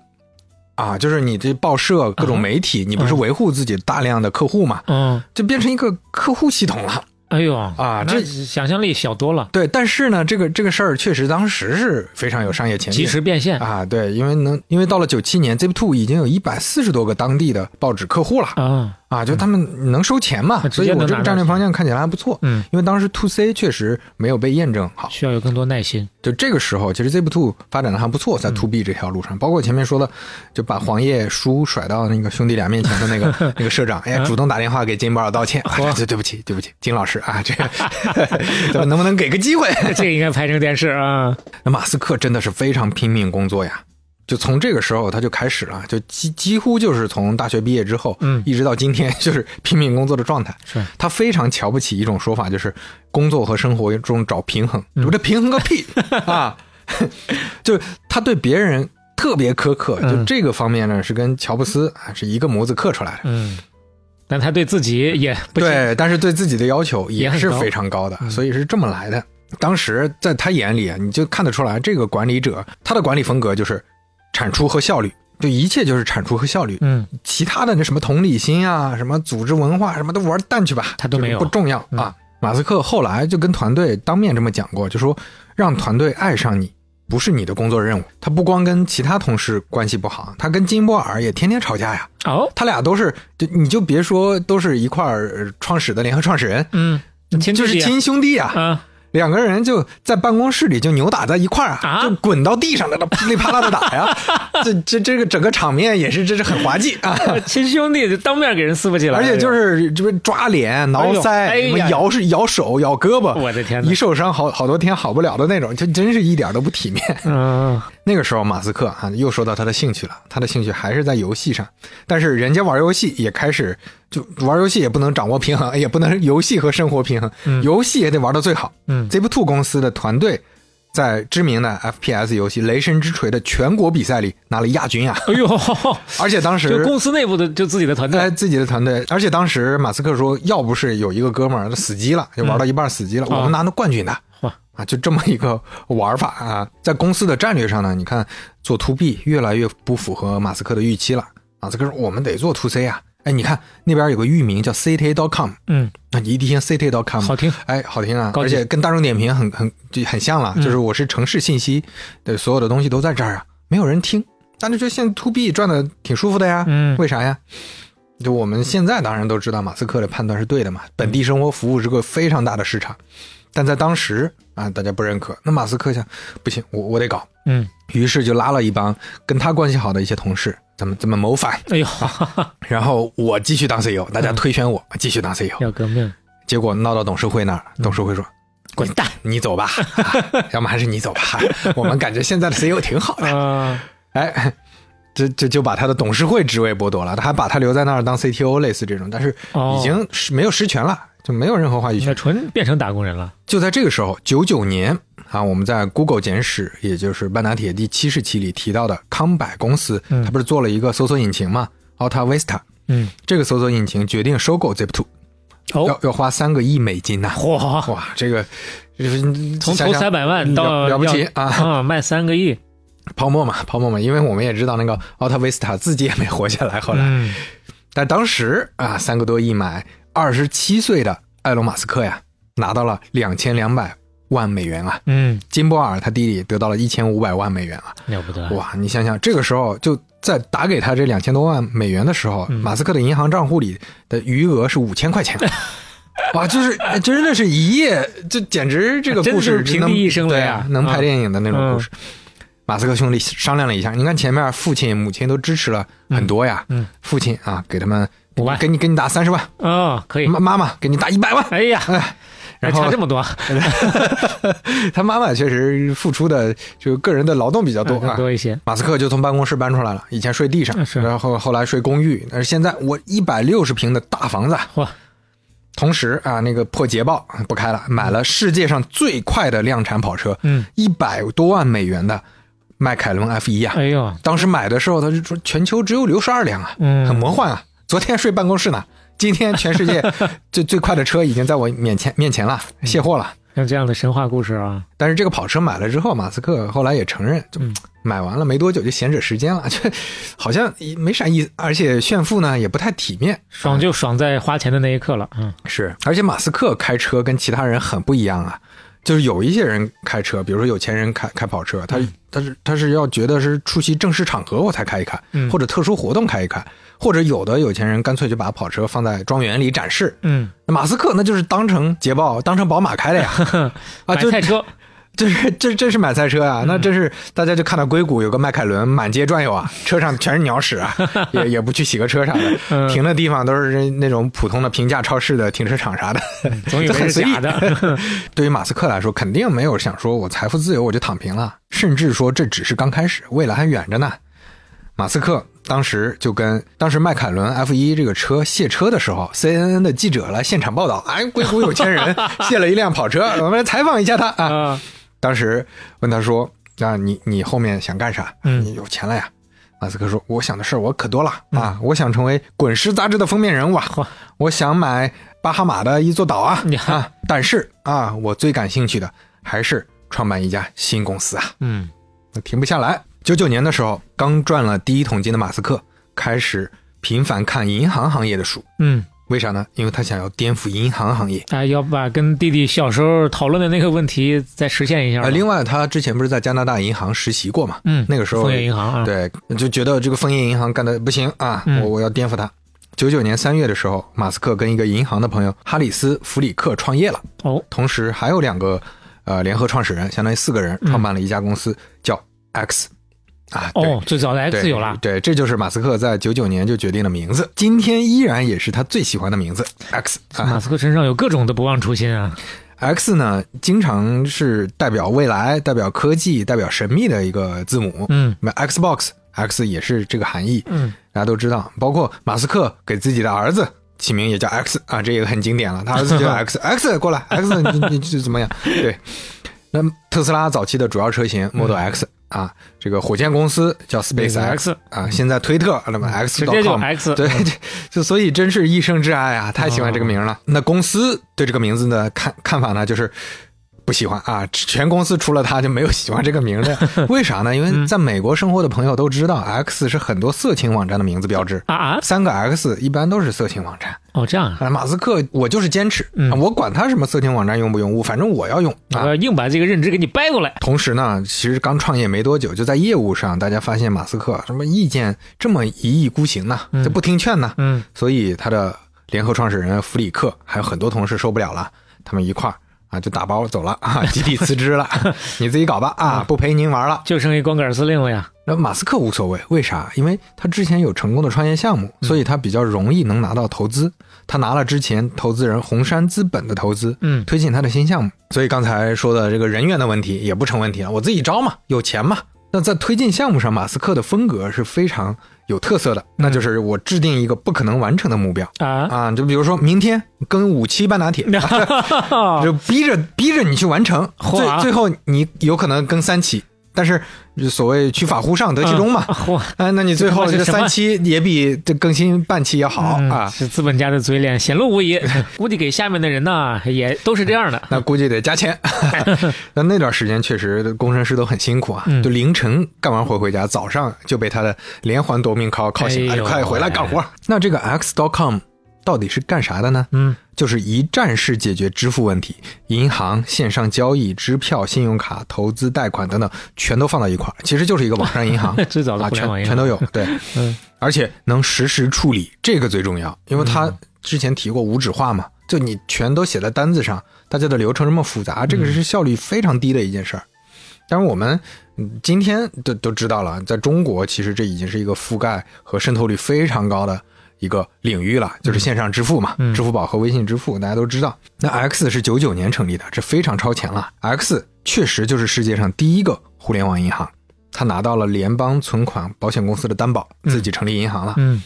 然后在这个过程中，他们慢慢又找到了自己一个很好的 to C 的业务，就是很多人在用电子邮件通过 X 给别人转账。哦，哎，这个需求不错呀，这个需求挺靠谱，因为那个时候所谓的、呃在线嗯支付在线没支有付没有，然后电商又开始火起来了，哦，很多人在网上买东西，一啊倍需嘛，要这个途径。对，就是早期的淘宝嘛，是就大家开始买卖东西，那我邮件给你转账。这个时候，马斯克发现了一家公司，这家公司名不重要，我就不提了。他的创始人叫彼得蒂尔，他的产品名叫 PayPal，啊哦，他做的也是个人支付，哦，所以说，哦，但是他做的只有个人支付啊，就因为 X.com 还是想做呃全打包的平台啊，嗯全部的这个服务我都有。但是这个 PayPal 呢，主要就是做个人支付。嗯那是这个时候，因为他们业务开始冲突了嘛，就产生注意了，而且他们离得很近，公司。啊，零零年到了，这两家公司已经变成了支付领域的两个主要对手，而且这个时候互联网泡沫，他们拿到的钱都不少，嗯，就开始烧钱了，哎呦，开始打仗了。开始打仗了。马斯克回忆说啊，大家都在拼呀、谁最后一个耗尽资金，谁就笑到最后了。嗯，那个时候拼到什么程度？X 的新注册用户直接送你二十美元补贴，嚯，这成本太高了啊而！且你推荐朋友，推荐一个朋友十美元，推荐一个朋友十美元，嗯就这么硬给啊。就是纯烧钱打法。而且手续费，银行那些手续费我几乎都不取要了消掉。嗯哇，这个成本全都是钱 啊，全都是钱，就跟我们后来见到的网约车补贴大战真是有过嗯之而无不及啊！啊、做着做着也跟后来网约车大战很像，因为滴滴和快递后来发现，哎，这这不是个事儿 啊，最后烧到我们这这这投房资人也不开心对，了。全是家人发 福利，咱们咱们俩两两家这个成本可太高了。那合并之后，这岂不是不用打仗了吗嗯是？这大家都能赚到自己的那份握钱。手言和吧。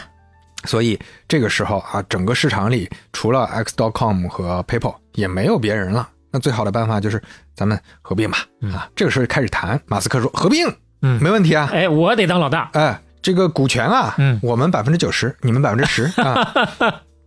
当时对方都愣了，啊，你你你这是开了个不好笑的玩笑吗？嗯你是听半打铁了吗？你是 啊？你这很幽默呀你啊？ 为啥？因为当时两家它不是说一个天上一个地下，嗯用户量差不多呀，是啊支付量差不多呀。半斤八两。但马斯克说，我们可不只有个人支付呀，嗯，我们各各种业务的、哎，啊，我们这个未来这个我们反正就厉厉害害啊吹牛逼啊！嗯对，这就是马斯克的套路。像前面说取法忽上 得其中之之类的，就是疯狂压迫你。他知道内心里知道这个这个价码，嗯人家是不会同意的。但我就是这么去压你，我做到极致再往回退，然后就跟彼得蒂尔就谈判，反复谈判，反复谈判。有一次据说在车里谈。那是马斯克的迈凯伦啊，嗯开着跑车。这个彼得蒂尔说：“哎，你这车厉害在哪儿呢？嗯我说听说挺贵的呀。哎啊，马斯克说：“我跟你亮个相。”，给踩脚油门 啪一脚油门踩到底，砰一下，后轴就断了啊！整个车子打滚啊，啪啪啪，车身断了之后，俩人吓了个半死啊！两个人虽然没有受伤嗯，但彼得蒂尔后来回忆说：“哇，这马斯克确实不是一般人啊，哎呦是有点不要命了啊这俩人已经是过命的交情 了，这是。！”那后来双方谈妥了嗯啊，五比五。 这个马斯克的目的是一点都没他达妈的到，谈的什么呀？这是最后就是一半一半。嗯啊，零零年三月合并完成，但是马斯克确实因为他的股权高，不是因为谈的过程，是就是因为他股权高，嗯成为了董事长。嗯，很快就把 CEO 干掉，自己成了 CEO。啊，公司名呢用 X，产品名呢用 PayPal，是哦用这么一个方式。哦，这么个意思。所以我们今天熟知的 PayPal 其实更多成呃成长最快的那段时间，很长时间都是马斯克在主导的一个产品。嗯，马斯克啊花了很多的精力说服大家，包括他自己推动让产品，这这别叫 PayPal，产品也叫 X，就是或者说我们先过渡一下，叫 X PayPal 嗯啊，然后慢慢叫 X，对吧？啊，还好最后没有落实下来，是吧？嗯，但但是那马斯克不是这么想，马斯克说早落实了、p a y p a l 就不是今天这么小了啊 Pay 呃 X 这现在全全球金融就只有一家牌牌子了呀，嗯就只有一家公司了呀，因为 X 他觉得是它代表一切呀，嗯它很大，未来的金融体系，你想想，它如果叫 X 很酷，叫 PayPal 就感觉这对嗯所以吧他小是。明确有精神洁癖的人，嗯马斯克还在公司里做了一件大事儿，嗯就是这个公司没有独立的工程部门、技术部门了，哦他让工程师和产品经理们放在一块儿，而且很特殊的一点，他让工程师领导团队。这个思路哦后来贯彻到未来的所有公司里，为什么呢？因为他认为工程实现才是第一位的，嗯你不能实现，你瞎瞎出什么主意啊？你瞎出什么设计？这个后来在火箭和新能源车上非常管用啊，就是大家坐在一块儿一一同去讨论，工程师也出主意，而不是说我就只接需求。这话让码农听完了多开心。是，呃，这个这个思路呢，后来在推特上就 落落地就有点艰难啊、嗯就是效果不是特别好。这个我们后面讲。嗯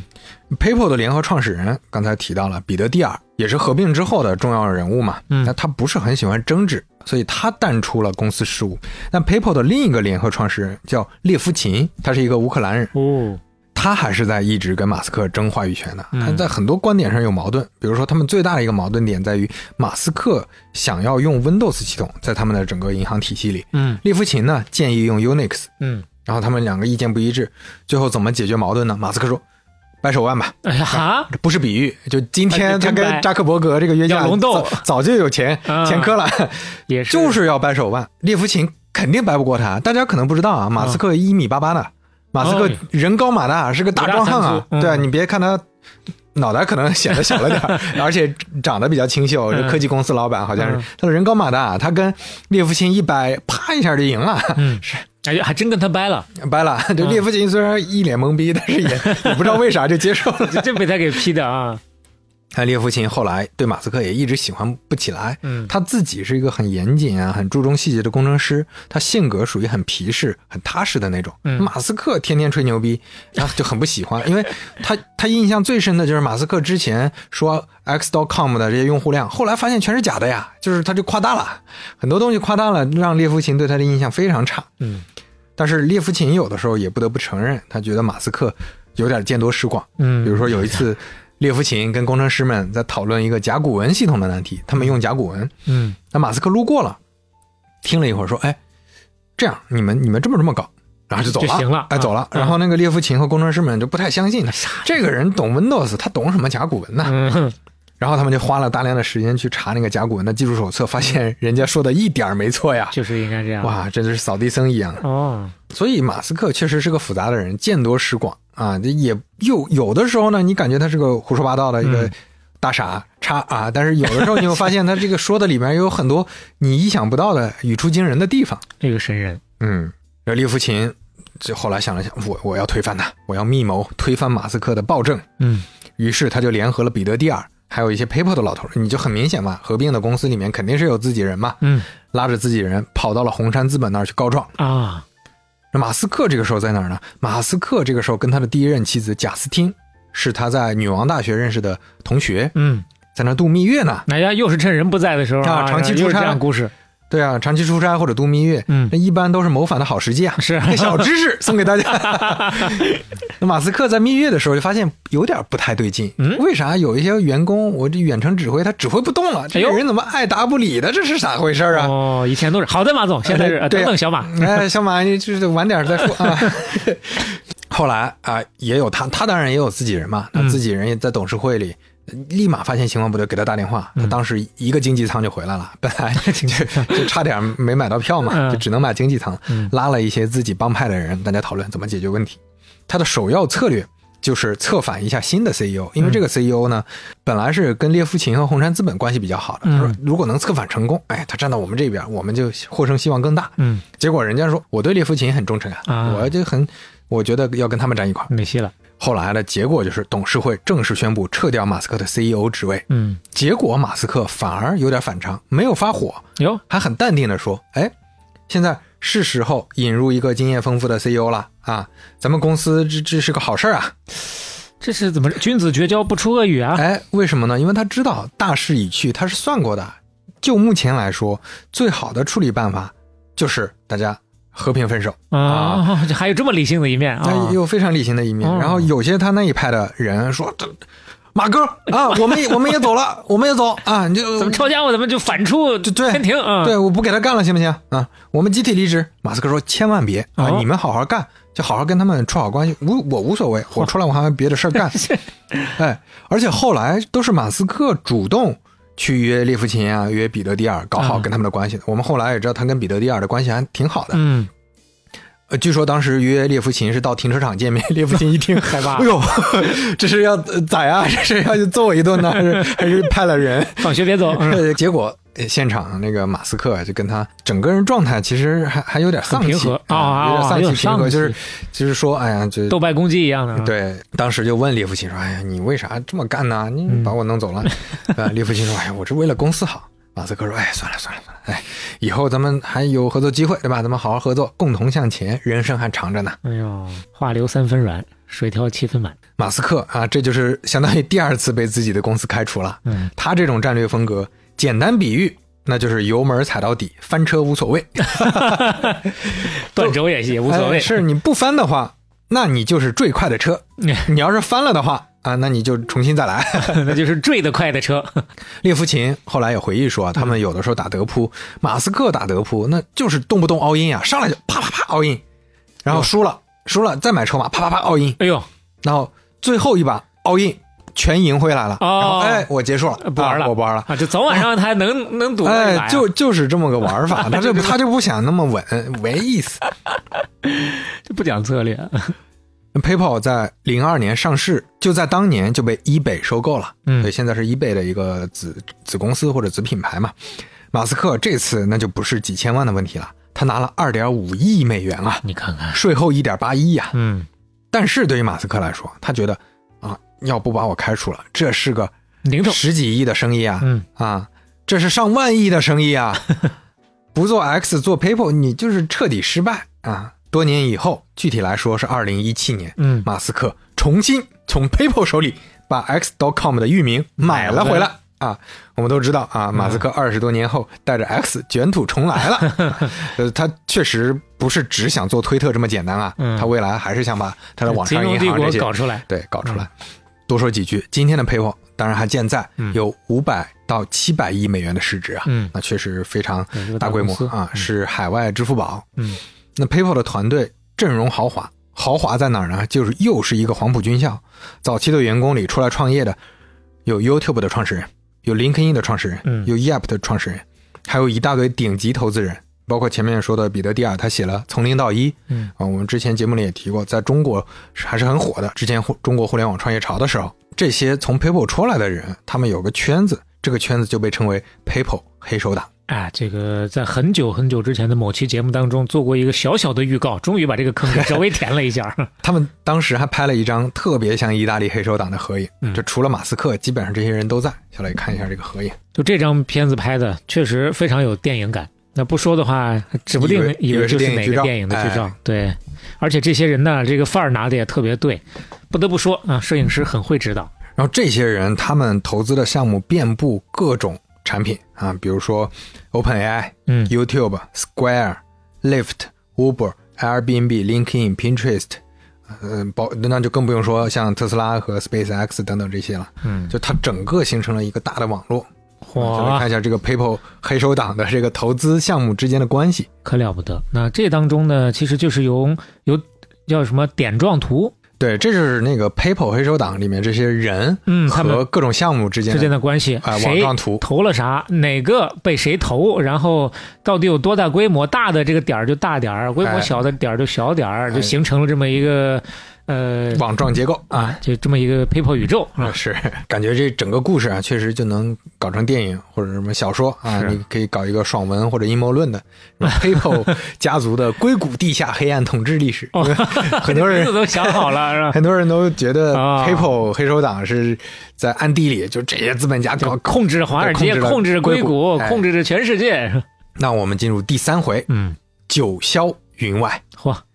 在 PayPal 这段时间啊，马斯克结了个婚，咱们前面说了，嗯，那老婆呢就是同学，同学贾斯汀，嗯，这个结婚的照片，小哟，磊看一下。看一下，看看头发怎 么样？他右边呢就是他妈妈和他爸爸。你看他爸爸整个人状态啊，就有点像哎呦，他爸坏人这这这，哎呦，这个他爸整个脸往下耷拉着，然后眼睛往上翻着，不知道看见啥东西了。但是在这张照片里面，他妈也是非常优雅的那个样子，挺好感的觉。是很美满的一家人啊。对，这当然，这里面笑的最开心的是他弟弟，那从 PayPal 离开之后，他又休了个假。这次休假呢是为了回南非，嗯，让妻子贾斯汀见见家里人嘛。哦，结果南非那真是克马斯克 呀，就在南非马斯克就没啥好事儿，嗯回了硅谷就得了疟疾，哟而且非常严重。哦，医生跟他说：“你你这个疟疾啊属于最严重的那一种，而且我治过的疟疾病人已经有俩都死了。” 哇，你这送的再晚一点儿啊，你就死球了啊！啊，你看现在当时他得病之后，彼得蒂尔听到消息之后还紧张了一会儿，为什么呢？因为那个时候 PayPal 遇到现金流的问题，啊马斯克有个有一钱亿美元的保险，啊他要死 了，一亿美元打到公司 账上，啊， 这么黑暗吗？当然这是个地狱的段子哦了。我但的是天彼哪得蒂尔只是什么想想了一下，他当然不是说期望人家去死。 哇，这个有意思啊！ 马斯克在 ICU 都住了十天啊，你想想哎呦啊，非常严重了。命悬一线啊！啊，花了五个月时间才完全恢复健康。啊嗯，马斯克后来就说，南非这个地方啊，到今天都不放过我呀。 另外，他又说了一句，嗯我从度假中学习到的一个道理就是，嗯，别度 假，不要度假啊 每！次度假也都没好事儿。这是马斯克人生中最后一次度假。 哎呦，就直到今天二零二三年底啊，嗯马斯克就没度假过了，。哎呀，怎么说呢？人类的命运已经不允许他有假期了 这这永远在 working 啊。 嗯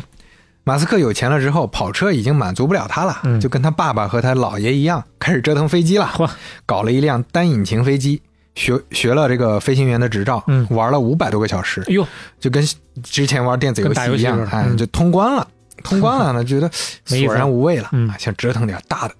那很自然嘛，就想到了他的科幻理想——太空事业。该发火箭了。呃，发是不发？先看看别人是怎么 发哦的啊，就去看 NASA，嗯去官网上翻啊。他说、NASA 啥时候去火星啊？就在那儿翻。 哎，一九六九年就去了月球，嗯那按理说下一步你怎么一百年后还是几多长时？你总有个时间表吧？嗯然后就找，找了很久，最后发现他真的意识到了一个问题、嗯， n a s a 好像压根儿就不想去火星啊， 就没嗯想过这事儿，就没有时间表啊，他都没有登月登火星计划呀、哇，这整个对他的冲击很大。嗯哇，原来人类已经没有这个想法了。嗯。哎呦，哇，这个事儿让他觉得不行，我我得研究一下怎么弄。我必须挑起人类进攻外太空的担 子。然后他先找了一个硅谷的非营利组织，叫火星学会。这个哦火星学会就是已经存在的一些人，存在一个爱好者啊就在研究研究火星去的火星的事儿。哦，那这个聚会呢，一看就是有钱人参加的，因为要收门票的，一千美元两张门票。啊，这么贵马斯克就直接打过去五千美元，然后当时就引起了火星学会的主席的注意，啊他 说：“你过来，来来，你你就跟大佬坐一块儿，坐在谁的旁边呢？啊！詹姆斯卡梅隆哎呦，啊，卡梅隆也是这学会的成员啊。嚯啊！这卡梅隆嘛，大家都知道，嗯呃这是不知道的就是那个拍《泰坦尼克号》《阿凡达》《终结者》《异形二是》啊等等这种呃知名电影的导演。哦，我想起来了，他曾经自己坐着潜水器去过马里亚纳海沟啊。啊，对他自己也是个非常深度的科幻爱好者，嗯那阿是凡是达》是是个标准的科幻片儿。嗯马斯克产生兴趣之后，就觉得这个好啊，嗯既然 NASA 不做，谁都不做，我来做。而且这个东西呢，它它比支付宝好呀，嗯它比大众点评好啊，啊，它更崇高 啊，更有使命感哎。呦大众点评谁都能做啊，火箭我感觉好像能做的不多啊。哎呦，马斯克是真的就天天泡在图书馆啊，嗯而且托人介绍专家开始研究。去翻火箭发动机的技术手册。嗯有一次老同事聚会啊，那些 PayPal 那些朋友就问：“你最近在搞啥呀？”我啊我在研究殖民火星的事 儿，我的人生使命我找到了，哎，就是让人类建立跨行星文明。哎呀，这那这这那，那哥们儿就愣了呀，嗯 你是疯了吧你啊！当时甚至有个朋友听说他要送老鼠去火星啊，这是火星学会的一个呃重要目标，送老鼠去火星，嗯，当场给他买了好多奶酪，说哎你给你的老鼠吃的，哎呦 喂， 你这吃这些奶酪省得饿死啊！外国人还挺有这个调侃 这个精神呃就是的。嘲笑他们。嗯但马斯克无所谓，嗯马斯克觉得使命更重要，嗯甚至这个时候连怎么赚钱也不去想。而且，呃，你说到这儿，其实就跟巴拿田我们之前讲过的很多商人不 太一样，嗯就是马斯克确实他自己就是有种使，我们就不说这个使命是不是他 ego 大，是不是他性格或者怎么样，反嗯正嗯他就是先有使命，再想赚钱的。哎，他就觉得这个事儿不赚钱也会有可以办法做的啊，嗯未来会有办法赚钱的，他就 硬硬这么去做的。哇，这一年，马斯克三十岁啊。才三十啊。那马斯克后来反复跟别人讲他的逻辑，就到见到人就给他传道。其实跟他今天在推特上天天说什么 AI 的那些东西很像。嗯他当时就说：“你看，在生物发展过程中，真正的里程碑屈指可数啊，单细胞生命、多细胞生命、植物动物分化、生命从海洋走向陆地、哺乳动物出现、人类的意识出现，没了， 啊就重要的生物上面的里程碑就没了呀。”嗯，再下一个里程碑就是地球生命变成跨行星生命啊！嚯，就是你不不止在地球上，就这才是生物整个文明层面、生物层面最重要的里程碑啊！嗯那这就是宇宙的路线，这就是上帝的旨意。零二年的时候，马斯克正式成为美国公民了，因为他老婆贾斯汀是美国人，所以也比较方便就入籍了。嗯，然后全家搬到了南加州洛杉矶，从硅谷搬过去。为什么呢？因为那个地方被称为航空中心，有很多技术人才。更啊方便。然后他开始制定目标了。直接上人肯定不行，殖民肯定不 行。那那前面说了，火星学会刚开始老鼠，嗯他也研究老鼠了。后来想了想，不是一个很积极向上的场景，哟，为啥呢？因为老鼠啊出现在火箭里，出现在火星上，就感觉怪怪的。而且这个老鼠会死啊，那就那啥不会死呢？绿色植物啊，哦哦啊，活得更久一些。小型温室啊，啊，就它可以一直不断的活嘛。这个绿色植物出现在火星，这个场面哦给人感觉也生机勃勃。就你想想，老鼠和绿色植物，对吧？是是 是，于是他就改了计划了，嗯就不是送老鼠，火星绿洲，他给自己起了这么一个 名儿。 Oasis，你看，给这个计划预算嗯定下来了，三千万美元，这个是他自己能 cover 的啊。嗯嗯，他他他刚当时认为三千万就能搞定，掏空钱包哈，并且自己成立了，就抛开了火星学会，自己成立了一个基金——火星生命基金。嗯这个时候呢，那他确实人脉广嘛，而且确实找到了一些专家，这里面就包括了一个叫吉姆·坎特雷尔的火箭工程师。嗯大家一块儿研究了半天，发现目前能搞到火箭的地方在哪儿呢？基本上只有俄罗斯了。啊俄罗斯那边有一些二手火箭，你可以租他们的火箭用。嗯当时约了俄罗斯人谈话，谈的就很烦躁。为啥呢？就俄罗斯人整个的行事方式啊，就先吃饭 啊，生意不重要先吃啊。这午饭在那儿啃三明治、啃香肠，吃完之后，哎，喝点酒，然后喝伏特加，嗯然后闲聊半天，抽根烟，喝杯酒，就搞了半天。到了下午了，俄罗斯人终于想起来该谈事儿了，哎，你你们要要买东西是吧？买啥来着？嗯啊，马斯克又开始讲前面的生物 啊，这个文明、跨行星物种啊，讲这必要性、火星殖民什么。那对方俄罗斯人听不耐烦了，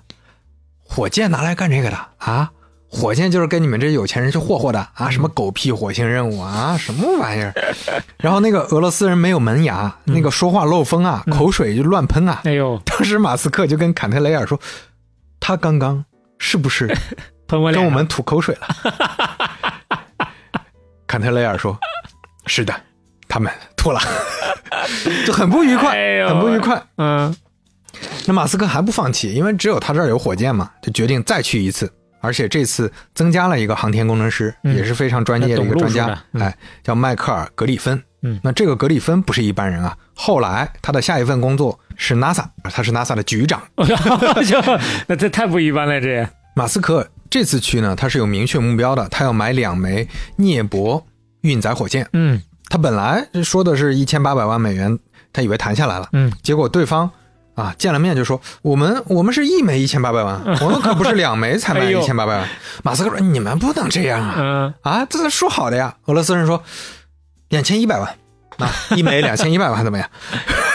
一枚两千一百万，对啊，就是就就就就就直接说啊，就又涨价对啊，就是当场就说两千一百万了啊，就啊！你不要就理继续都不涨理啊，对啊嗯你你还要不要？嗯，继续涨了。当当时在俄罗斯人的眼里，马斯克就是傻逼资本家呀，反正你有钱我就耍你嘛。嗯马斯克不高兴了，那这个当时这个表情脸就耷拉下来了。嗯俄罗斯人说：“哟，小朋 友，原来你没有那么多钱啊啊，哎钱呦不我多呀，小朋友。哎呀，妈呀，这个脸，这这个这个脸面子就挂不住了。嗯那当当时就回来了，而且在回来的飞机上，嗯马斯克就彻底放弃这条路了。但是这就不是一般人，一般人放弃了也就放弃了。嗯，他放弃之后就想，我得解决问题啊，再找一条，再找一条路啊哎。呦，在回程的飞机上开始做电子表格拉清单。嗯坎特雷尔和格里芬就坐在后面喝着酒呢，在那说：“哎，马老板啊，咱们这个谈完了，你你下一步准备干啥呀？嗯你这下一个事业是啥呀？对啊，你这怎么在在那儿拉 Excel 表是干啥呢？嗯 然后马斯克说：“哎哎，你看，我已经把火箭的成本算出来了，哎呦， 咱们可以自己造。我嗯我觉得这个有戏。我当时俩人都懵了 啊，啥自己造？马斯克还真不是说着玩儿啊。那马斯克可不是从百度百科里找资 料的，他是 是不是维他基百科是吧？他他是认真读了《火箭推进原理》啊天体动力学基础》嚯燃气涡轮和火箭推进的空气动力学》等等这种专业书籍学习能力太强学了嗯习出来的、总结出来的成本，而且俩人一看确实专业。啊，这俩人也都是懂的吧？那说到成本，马斯克他有一个概念叫白痴指数，哎呦，什么意思呢？就是嗯计算这个制成品的成本和基本材料的成本差多少。嗯，如果说一个产品的白痴指数很高，就是说你组装起来了嗯就，行突然变贵很多，啊哦，这样啊，那这就意味着白痴指数特别高，这不对。嗯，这里面就有空间。溢价空间高，火箭的白痴指数就非常高。嗯马斯克就开始计算，哎，我们只算材料，嗯就比如说它的金属、 燃料啊、碳纤维等等这些成本。嗯按目前的制作方法，这中间一定有空间，因为现在的制造的价格是它成本的五十多倍。嗯嗯，原则上有机会造，那我就得造，就开始搞起来了。这个时候，朋友们忍不住了，就不是送奶酪这个事儿了。 哇，你要砸钱去造火箭，哎呦，你这几千万烧能能能玩一玩也就罢了那，最你这开始可是真金白银要要砸进去造火箭是啊！你你你别啊，你别你别是被俄罗斯人羞辱了，气不过啊，嗯你这上头了吧？你你别闹别闹别闹！很多朋友就跟他讲啊，你看多少亿万富翁就是被一些搞火箭的骗了，你是不是也被骗了？就忽悠的啊，花了几个亿，最后全打水漂了。嗯啊，你你可千万别别这样！甚至他有好朋友特地制作了一个火箭爆炸精彩集锦给他看，嗯你看看，你看看，这个这个怎么炸的啊，那个怎么炸的，这就好比说咱们在驾校学考驾照的时候，有电视一直循环播放这个车祸集锦，各种违章 一个嗯意思。那马斯克他的使命感呢，真的是就跟神经病了一样，就我做火箭失败了，那大不了我倾家荡产哟，但是我不做，人类就会完了永远困在地球上啊！ 哎呀， 这想的，那就真启动了。嗯，而且你前面我们也提到了，他跟很多呃这种只有使命感不愿意钻研的人不一样。嗯人家你要只有使命感又不愿意琢磨，你最后很容易民科嘛。好高骛远了。对，嗯但我他就真的琢磨，而且琢磨到说，在这个行业里没有人能骗得了他嗯啊，这个非常厉害。他招的人一个比一个专业，一个比一个厉害啊。坎特雷尔和格里芬后来都没有进这个新公司，虽然他们都是这个呃合伙人的候选，但因为各种原因没有加入。坎特雷尔呢，他不觉得这个公司能做成，嗯路线上有一些争议，路线上跟马斯克想的不一样。嗯格里芬呢，他倒是想来，但他不想搬 家，因为他家在东海岸。啊啊，所以过了几年就去 NASA 当局长了，嗯，真的局长。都没来怎么办呢、嗯 s p a c e x 在二零零二年五月成立，首席工程师埃隆·马斯克火， 自己来啊，没人来就连是自这己活上。儿都自己挑了。同时，他定了一个多夸张的目标呢，二零零二年五月成立啊，嗯二零零三年九月，也就是一年多四个月，他决定一定要发射成功第一枚火 箭。二零一零年登陆火星。哦，啊你你就所以说他他是这个这么个时间表，对，他这个时间表确实就是嗯一天更新十七半拿铁的这个时间表啊。我的天哪，那没有人敢信的是一个事。对他招募到的第一个重要的成员叫汤姆·穆勒，嗯这个穆勒那真的是火箭之子啊！这怎么说呢？ 他他在爱达荷州农村长大，小时候就造了几十个火箭，那可以说是确实看起来是玩具，但是都能飞得起来。嗯，然后他也是天天爱读书，喜欢科幻小说等等。十四岁的时候，他已经能把他爸的焊枪改装成发动机做火 箭了，啊，就很动手能力超强啊。嗯从爱达荷大学毕业之后，去了 T 2 W 公司，这家公司是专门做火箭发动机的。当年阿姆斯特朗做的火箭的发动机就是他们生产的呀。哎，啊，T 2 W 也是很重要的一个航空公司啊。嗯这个后来马斯克公司的很多人都是从这里面出来的。然后这个穆勒呢，还加入了一个火箭爱好者俱乐部，做了世界上最好的非专业火箭发动机啊。嗯，人家俱乐部是能自己造火箭发动机的。可太厉害了。零二年一月，马斯克突然来到了他的仓库。那个时候，穆勒呢还在折腾他的发动机。嗯，马斯克上来就问：“哎，你这个推力多大？”就上来就没有寒暄，就你这个推力多大？啊，一点三万磅。哎，那你做过最大的发动机是多少？哦，我在公司做的那个 T R 幺零六发动机，那个是六十五万磅的。嗯，嗯，那如果不在公司，你自己能不能做出来？他说，那倒也可以啊。我我设计了这个发动机的喷油器和点火器，我对这个泵系统也比较了解，所以我再找几个人应该能传出来。哇，他说，那你花多少钱能搞出来？嗯，呃，这个呃我公司吧花了一千二百万美元。嗯，他说，那你如果造的话，你花多少钱？然后穆勒当时 就就没想到能聊这么细，哎，他本来还在拧螺丝呢，嗯把螺丝放下来，老老实实跟这个本来以为是土老板的一个人嗯聊了聊细节，哇，真懂啊，那是真的懂啊。他们后来又见了几次，嗯，这就包括第一集火箭怎么造，第二集火箭怎么造，用什么燃料，怎么怎么，都达成了共识。那个时候穆勒就在想，这老板确实还挺靠谱，可以，那我要不要去创业呢？嗯，正在犹豫的时候，他老婆说：“你要是没去啊，未来你得后悔死。哎呦，”那这还有个你好老婆你对啊，你你肯定是这个性格，嗯看得很明白。穆勒就决定加入这家新公司了。嗯接下来，马斯克亲自开车到处转，就是就是亲力亲为，嗯选了一个大型的旧仓库，在洛杉矶机场附近，嗯就是一个巨大的仓库，改造成公司工厂。嗯就公司就是工厂。这个工厂跟一般的工厂最大的区别就是设计、工程和制造团队全都放一块儿了。你一进去就跟互联网公司一样，大家都分布在各处，没有什么任何隔断，嗯没有什么复杂的办公室，就不像有的公司，你工厂的人在一块儿，设计的人可能在很多街区之外，嗯甚至在另一个城市，大家的沟通会有问题的。但这个时候你造的不行，回头就可以骂设计 师，你怎么设计的？设计师过哦，这个这个这个，那大家的沟通也很顺畅了，嗯协作成本大幅降低啊。这边是工程师文化的一个很早的贯彻。那这个火箭工厂的氛围呢，也是独树一帜，嗯 就白白天吵架，晚上也吵，白天炒业务，晚上炒游戏。马斯克带着他们联机玩 CS 啊，哎呦，就是跟我们以前玩 CS 一样啊，嗯就在骂街咆哮。而且当时他们发现马斯克的水平还不差，嗯这哥们儿水平挺高的，这老板厉害。后来在零七年的时候，钢铁侠开拍，摄影棚就在洛杉矶。小罗伯特·唐尼他听说，哎，这附近有一个公司叫 SpaceX，、嗯创始人马斯克呢是个奇人，嗯有朋友推荐他可以认识一下。小罗伯特·唐尼他就到了现场，确实当时就楼下买了震楼机，震撼到家了呀。这里边全是各种科技装置和工程设施，整整个马斯克的形象跟他心目中钢铁侠的形象非常接近。嗯跟马斯克的交流也获得了特别多的启发。在真正拍摄的钢铁侠的画面里，钢铁侠史塔克的工作室嗯就放了一辆特斯拉。电影上映之后，导演也表达说过，马斯克给史塔克这个角色提供了很多灵感。你看看，这件事儿整个变成了一个免费公关嘛。嗯马斯克在那些年里知名度大大提升，形象也变得很好了。嗯小磊看一下他们工厂的这个一个照片儿，确实是非常开放。啊，其实跟我们想象的那种工厂有一定的差别性啊、我刚才想象的工厂是那种暗暗的厂房一样的，其实它这也是窗明几净的，是，呃，完全是适合办公的一个环境。只不过呢，就在这个环境里面，呃，除了办公桌之外，那各种的操作间设施啊，哎什么的都有的。嗯，嗯那要造火箭了，火箭名字叫啥呢？嗯，猎鹰一号，这名字是怎么来的呢？猎鹰是《星球大战》里的名字哦啊，都是跟科幻强关联的。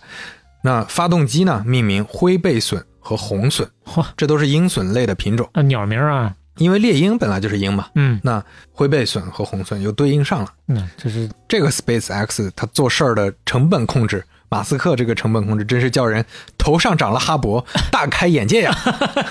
头上长了阿伯，就是哈勃天文望远镜啊，可以解释一下可以， 这是这是我新编的啊。啊，以后可以叫头上长了尾脖、 尾部，现在迭代了是 吧？ 对对对，比如说他们当时发现需要一个阀门儿，嗯那正常来说就采购嘛，供应商要价二十五万，马斯克说他们胡扯啊，哎呦，不要他们了。嗯这为啥呢？因为火箭行业其实本来那个，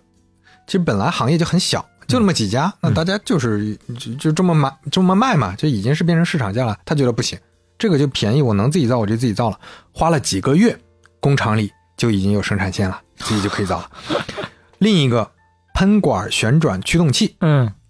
报价十二万，嗯马斯克一看，那去他妈的啊！蛋这就是这不就是个大铁门的开 关吗？啊，这个开关儿啊，这这这我们就弄一个大铁门的什么什么设备来给它造出来。哎呦喂，最后成本多少钱啊？五千美元一个，不十二万降到了五千呐。直接让人家行业里头这些人都没饭吃了。还有一次，有一个燃料罐的供应商供货供慢了，嗯马斯克突然就亲自出现了，就到供应商的工厂里了，跟对方的老板骂街，说你们这个怎么怎么就慢了啊？嗯你们你们延迟了，我们怎么还怎么造火箭？嗯，骂了一顿，那边老板压力很大。过了几个月之后，SpaceX 也有自己的焊接部 门了，燃料罐已经能生产他出来 自了，己搞了。嗯就各种零件都是这么操作了。嗯就在几年之后，SpaceX 自己生产的零部件占比高达百分之七十，哇，这个数字非常夸张。就你都不用看供应商一脸脸色，嗯就一个厂房里，火箭就从那个材料就那到个最后已经出来了。 太厉害了。成本之外，当然就是疯狂的时间管理啊！你想想那个时间表啊，他经常给大家分的那个具具体的时间表里，也也是这个上来就是呃呃，你那个两个月是吧？一个月吧，嗯一个月过过两天呃一一个月、嗯呃嗯半 半个月月吧半个月吧，就砍一半再砍一半。 底手底下人恨不得都砍他呀！是就因为它这些成本控制，包括它的整个流程方法跟行业内完全不一样，嗯所以这里面就有一个很大的区别。当时它不能按照军方和 NASA 规定的具体标准去操作，就是火箭行业它已经形成了一套非常具体的操作标准。嗯你这个阀门该长什么样嗯，啊？你这个螺丝该怎么样？你该造火箭第一步怎么样？第二步这东西你没法遵循嘛，因为你现在要节省成本，很多东西都是怎么效率高怎么来。哦，但是呢，这个会遏制创新。就我个人的理解，就是你你如果按照这个标准造火嗯箭，肯定不会出错，造出来肯定能用。但是你想要成本更低的，或者说造一些新的方式，比嗯如说回收火箭这些，那不行，原来的标准肯定不嗯行，你是实现不了的。但这里面对马斯克和 SpaceX 来说，最大的难点就在于，人家的标准是验证了无数次啊的，肯定能起飞的。嗯你这些标准，你怎么知道就它就能成功？哦，不定就这炸在多少米上。对啊，，这这个就得反复迭代，就嗯不是说火箭炸，就哪怕它发动机，它造出来都不能用，嗯，那它就明天能用了，后天又不能用了。它一个一个小零件，就是真的是一个一个去迭代，嗯是非常非常辛苦，就是各种炸才炸出来。当时他们已经开始找实验场了。那实验场是怎么来的呢？嗯第一，你肯定不能跟军方和政府合作，这个贼麻烦；第二，也不能自己造，成本太高了。这这个实验场不是发射场，就是日常做的各种实实验、哦还是有区别的啊。有区别的。嗯开放环境的实验。马斯克也是在有一次意外知道了有一个过去航空航天公司的工程师，他有一个资产在德州有一个废弃的实验场，嗯马斯克就带队去看，激动的不行啊，特就他别了完特别完美，嗯，有测试台，有供水系统，有木 屋，木屋是用来观测发射情况的，嗯我说嗯特别好，完美。穆勒在现场真的就是赞不绝口，哇，这个牛逼，这个这个 好。马斯克把他拉到一拉到一边， 嗯别别别别，啊你别别别夸，越夸越贵 啊。哎呀，褒贬的是买者， 喝彩的是闲 人，对，所以马斯克这个成本控制真是无所不用其极，啊细节还注挺意。鸡贼的啊。最后用一年四万五千美元的价格租用了场地和设备，非常非常便宜，就对他们来说。嗯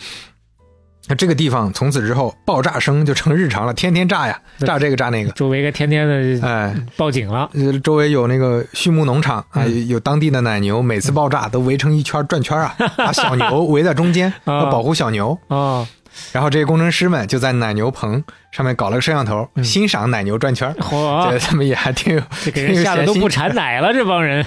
那除了发动机负责人穆勒，接下来很重要的一个 SpaceX 的成员是一个女性，嗯叫格温·肖特维尔。她出生于芝加哥，她的性格呢整体就非常乐观自信。高中的时候是篮球运动员和啦啦队队长，哦你从她做的这个事儿也能体会到她的这个性格。嗯从西北大学工程学院毕业，她性格里呢又有复杂性，她有大胆犀利的部分，也有温柔随和的部分。嗯所以这才是能跟马斯克合作的一个重要的特征。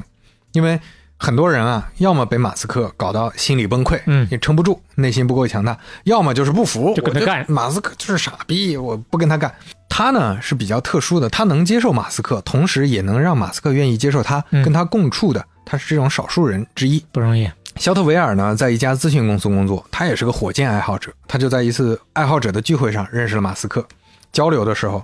他就跟马斯克说：“哎呀，你们公司啊，我的感知是完全不懂销售啊哎呦，那些人都是垃圾。嗯”马斯克说：“那那你来吧，嗯你来。”肖特维尔就成了 SpaceX 的第七号员工，成了 BD 副总裁。哦刚开始负责商务。嗯，肖特维尔在 SpaceX 上面除了商务，还有个很重要的价值，就是马斯克天天骂人。但是肖特维尔呢，他会唱白脸儿，哦，他他会去抚慰一下大家受伤的心灵。你留下别走 啊。嗯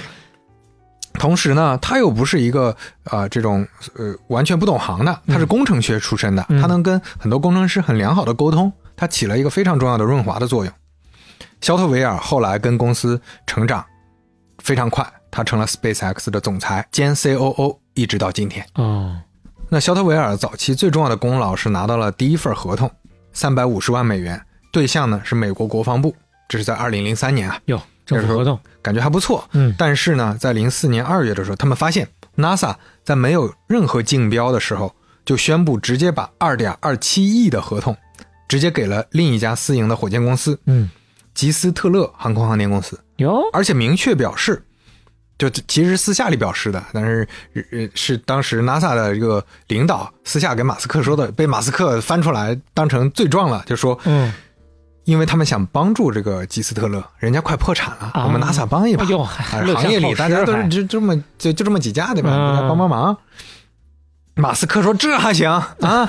这不竞标还行，然后就起诉了。啊，所以 SpaceX 起诉了 NASA，而且赢了。NASA 只能重新公开招标。嗯，这一次可不光是就一次合同的问题啊，它完全改变了 NASA 和国防部合同的模式。哟，这怎么说呢？之前的合同是按照目标来实现的，合作商可以为了目标不断投入成本。嗯，什么意思呢就？不计成本。对，就是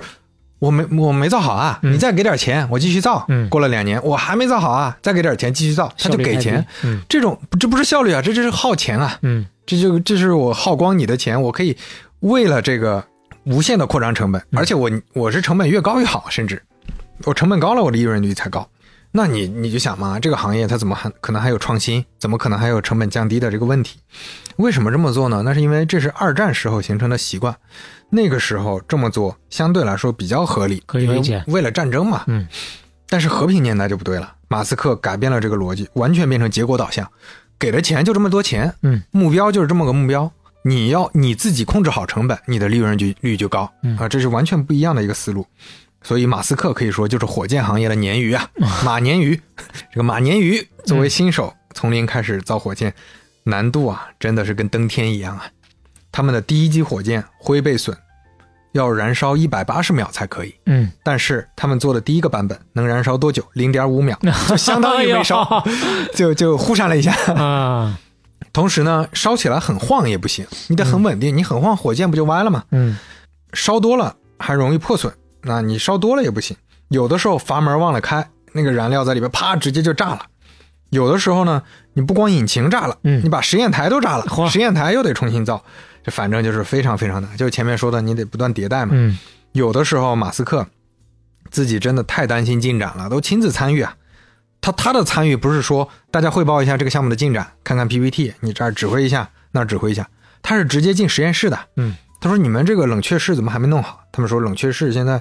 啊、容易破损，他就亲自上手把那个环氧树脂装进冷却室里，折腾这些材料。看能不能行。当时身上穿着名贵的意大利这个西装鞋子，就脏的没法用了，已经。他无所谓，我就这这折腾，就亲自上手折腾。就说到亲力亲为，马斯克真的确实都是自己来。就管理学上有个说法是，你的工作范围总是有限的嘛，你得管人，你管的人管人啊，你管的人再管人，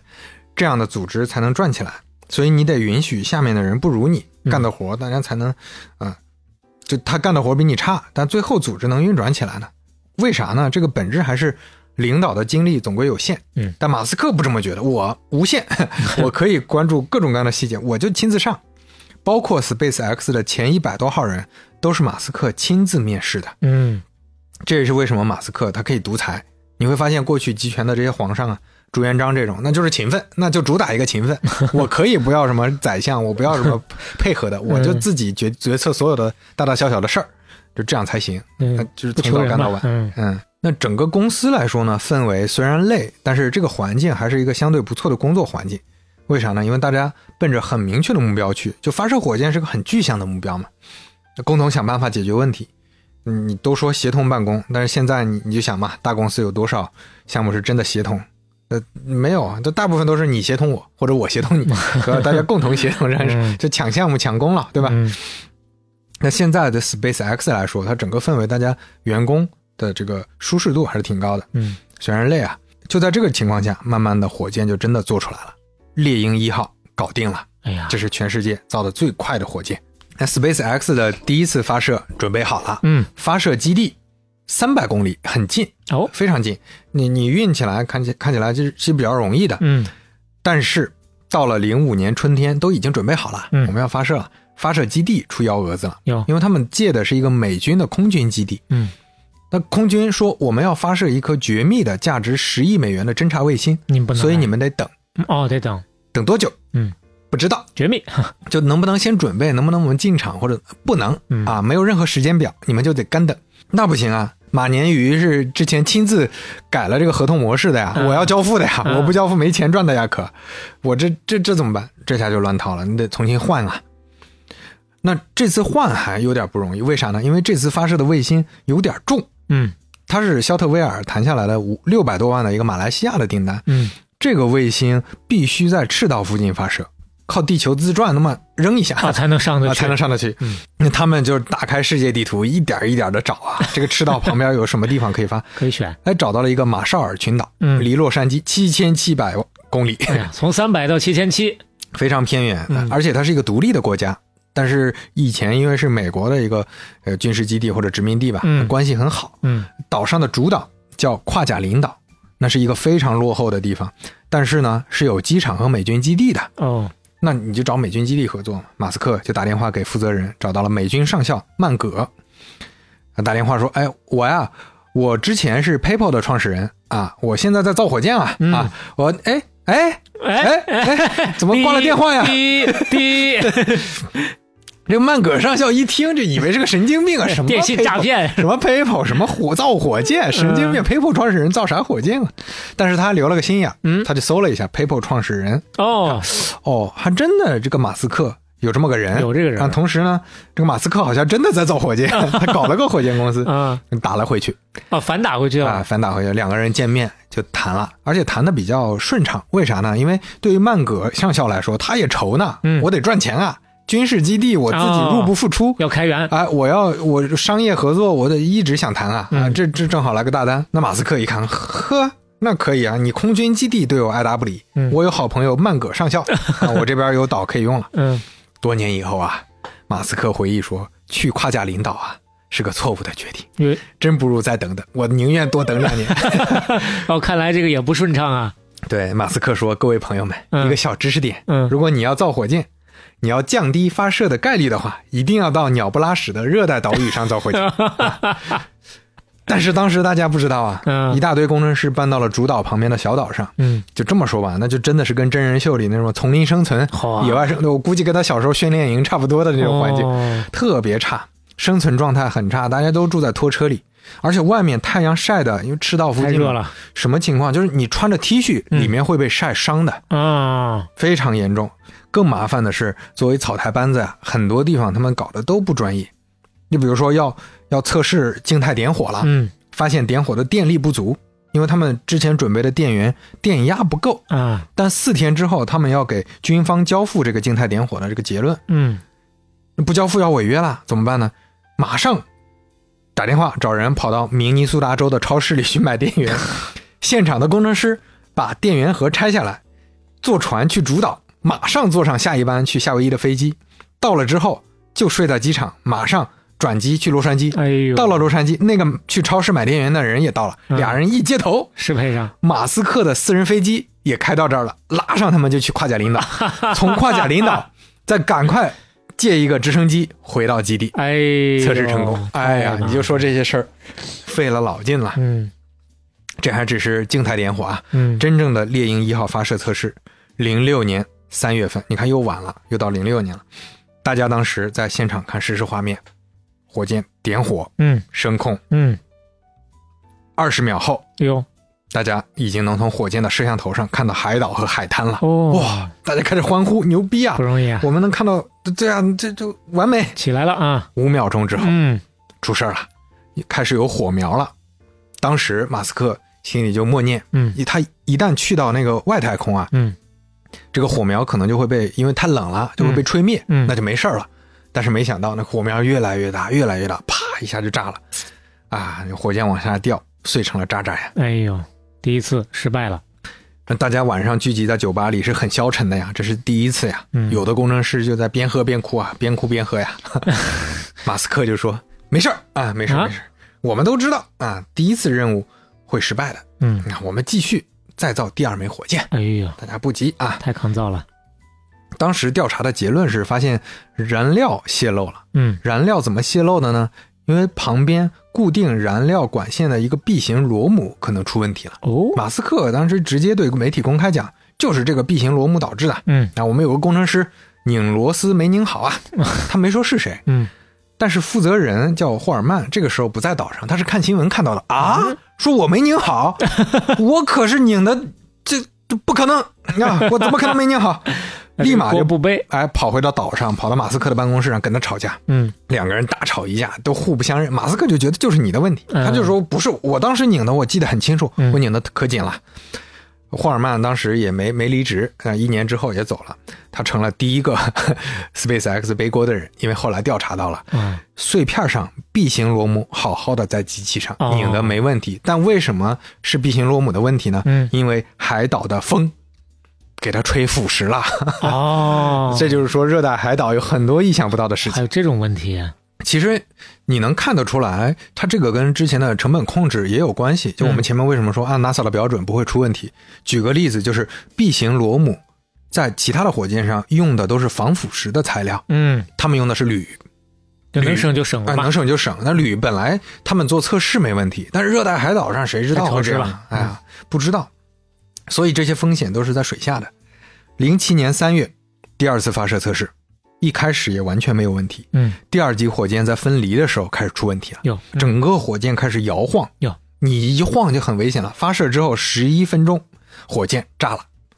哎，这次查到的问题又跟成本有关系。就正常的火箭里面啊，它有刚性金属做的防晃隔板，嗯就防止晃的一种刚性材料。嗯这个材料他们没有装，因为太重了，一旦装上，他们又得在别的地方下很多功夫。整个体系要再改。但这种也不是说他们拍脑袋就不装了，而是他们在没装的情况下做了很多模拟，发现晃动问题不是很大。嗯，但是谁成想，就是发射之后就晃了呢？哎呦，又来到第三次发射呀，二零零八年八月，这这一次发射，马斯克信心很足了，嗯他几乎用完全不一样的方案。之前不是这些风险嘛，嗯每一条每一条全都列到清单里，都排一查条一条过排查过了，嗯完全没问题。他这次信心足到什么程度？他要把自己逼上绝路，啊，我坐上去这上面有卫星啊，啊，他是真带着卫，是前两次是试射，嗯这一次他真的放了真正的美国空军卫星，非常昂贵，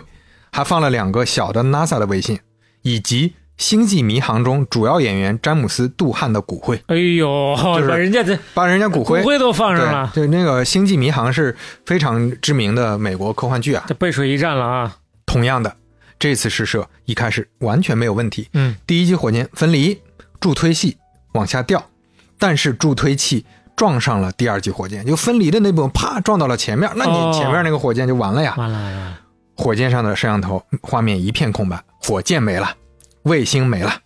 挫骨扬 灰了。哎呦，这骨灰也哎没呀，了太惨了，真是为科学事业奉献呃了，那你真啊是。嗯海葬嘛，海葬嘛，那是都是海、啊。他们又发现问题了，因为他们重新设计了发动机的冷却系统。嗯系统关闭后，它残留了一点点推力。那这个推力在地面上没有影响，但是在真空里，它就推力变大了，继续往上走了。啊哎，哎，就往上多走了一块儿，嗯正好撞到了火箭。嗨，这按理说啊，你到这个程度，他的朋友们也都来劝了。你嗯看之前这个爆炸集锦啊，你自己就亲眼看到自己的爆炸集锦了。又给花钱拍了一啊遍，，你你你这可你你关门吧，算了你这算了吧。嗯，一次都没成功过呀。但是马斯克在第三次发射失败后宣布，SpaceX 必将在抵达预定轨道方面取得成功。嗯，我永远不会放弃，哎呀，我是说永远不会。注意这个时间啊，嗯这个时间虽然马斯克嘴硬，但很可能他确实没有机会了。嗯，二零零八年金融危机来了，哦，零八年金融危机，他面临的问题可不光是 SpaceX，他现在手里有两个孩子，现在砸锅卖铁还能救一个，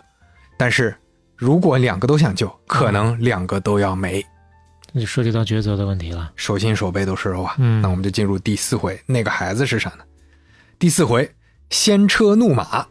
杰弗里·布莱恩·施特劳贝尔出生于威斯康星州，嗯长得那是大方帅气啊嗯。十三岁开始，他喜欢上了电动车。他发现高尔夫球车是电机运作的，哎，很有意思，那就改造改造。嗯，那老头乐嘛，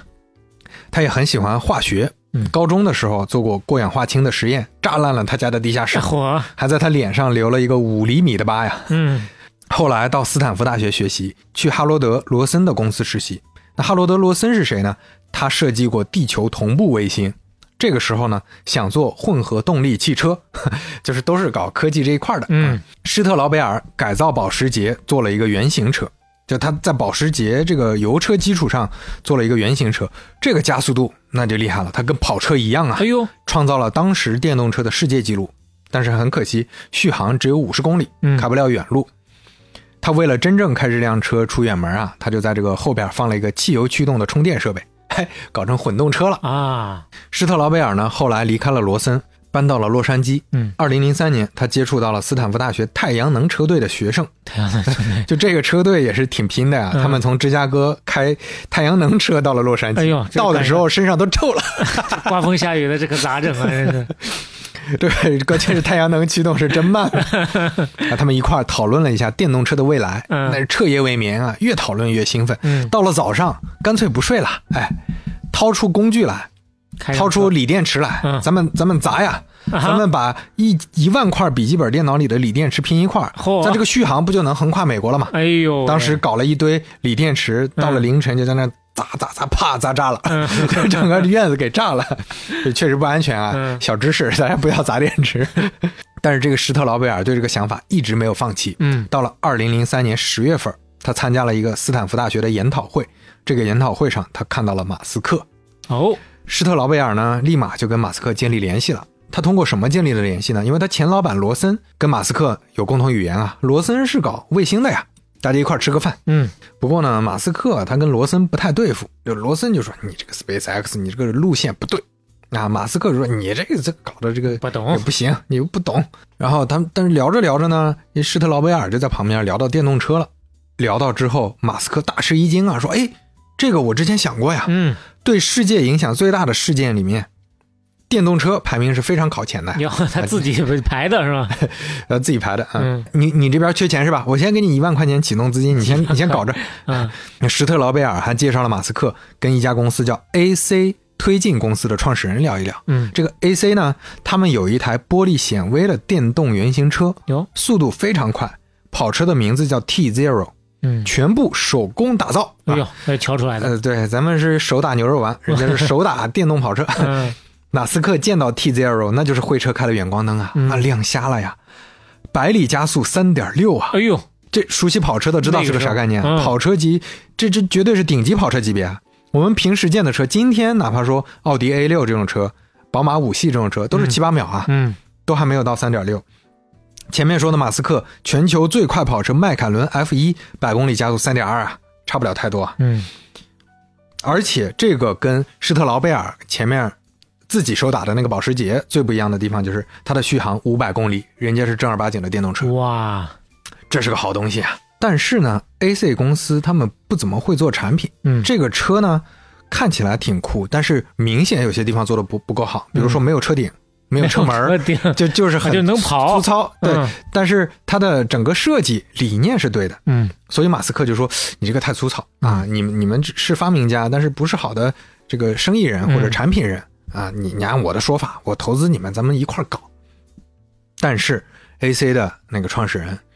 不同意啊，觉得我们的路线不一样，嗯想法不一样。哎，我们想做另外一种车。那马斯克老劝他们，他们说：“哎，算了算了，你你去那个街道对对面啊，嗯另外有一家公司，你去找他们合作，嗯那么我们跟你路线不一致。”硬要往外推，马斯克说：“哎，那家公司叫啥？嗯叫特斯拉哎呦，啊。”哦，那会儿已经有了，特斯拉公司的创始人叫马丁·艾伯哈德。嗯，这位呢，之前是做什么的？是做电子书阅读器的，哦，就是 Kindle 那种东西。嗯创业之后啊，这公司卖出去了，然后他就开始看下一个项目。他其实也对电动车感兴趣很多年了。他跟马斯克风格很像，嗯包括跟前面的施特劳贝尔很像。他的研究就是，我到底去看看，长期看电动是不是真的有前途？他仔细研究了不同燃料的能源效率啊，得到的结论就是，电动车就是最好的。啊，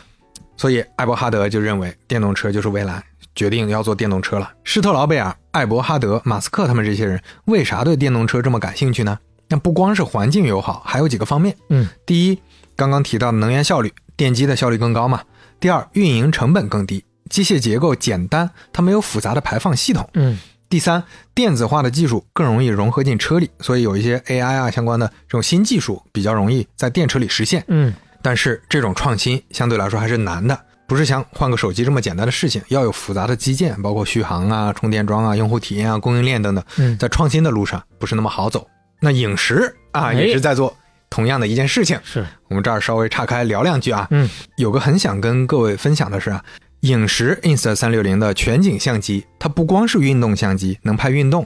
咱们能想到的可能是滑雪呀、骑车啊这些比较合适，对吧？那其实对我们普通人来说，生活的记录也很有价值，是啊，因为它小巧轻便啊，它可以放在自拍杆上啊，嗯它能记录我们的重要时刻呀，嗯我们出去玩儿、过生日、录播课等等。哎，说到录播课啊，我们也特地拿到了一台影石的全景相机，哎，啊很，酷炫，我们录播客的这个状态，嗯，也给大家第一次啊首发展示一下，在这个影石的相机里啊，全球首次公开网上披露，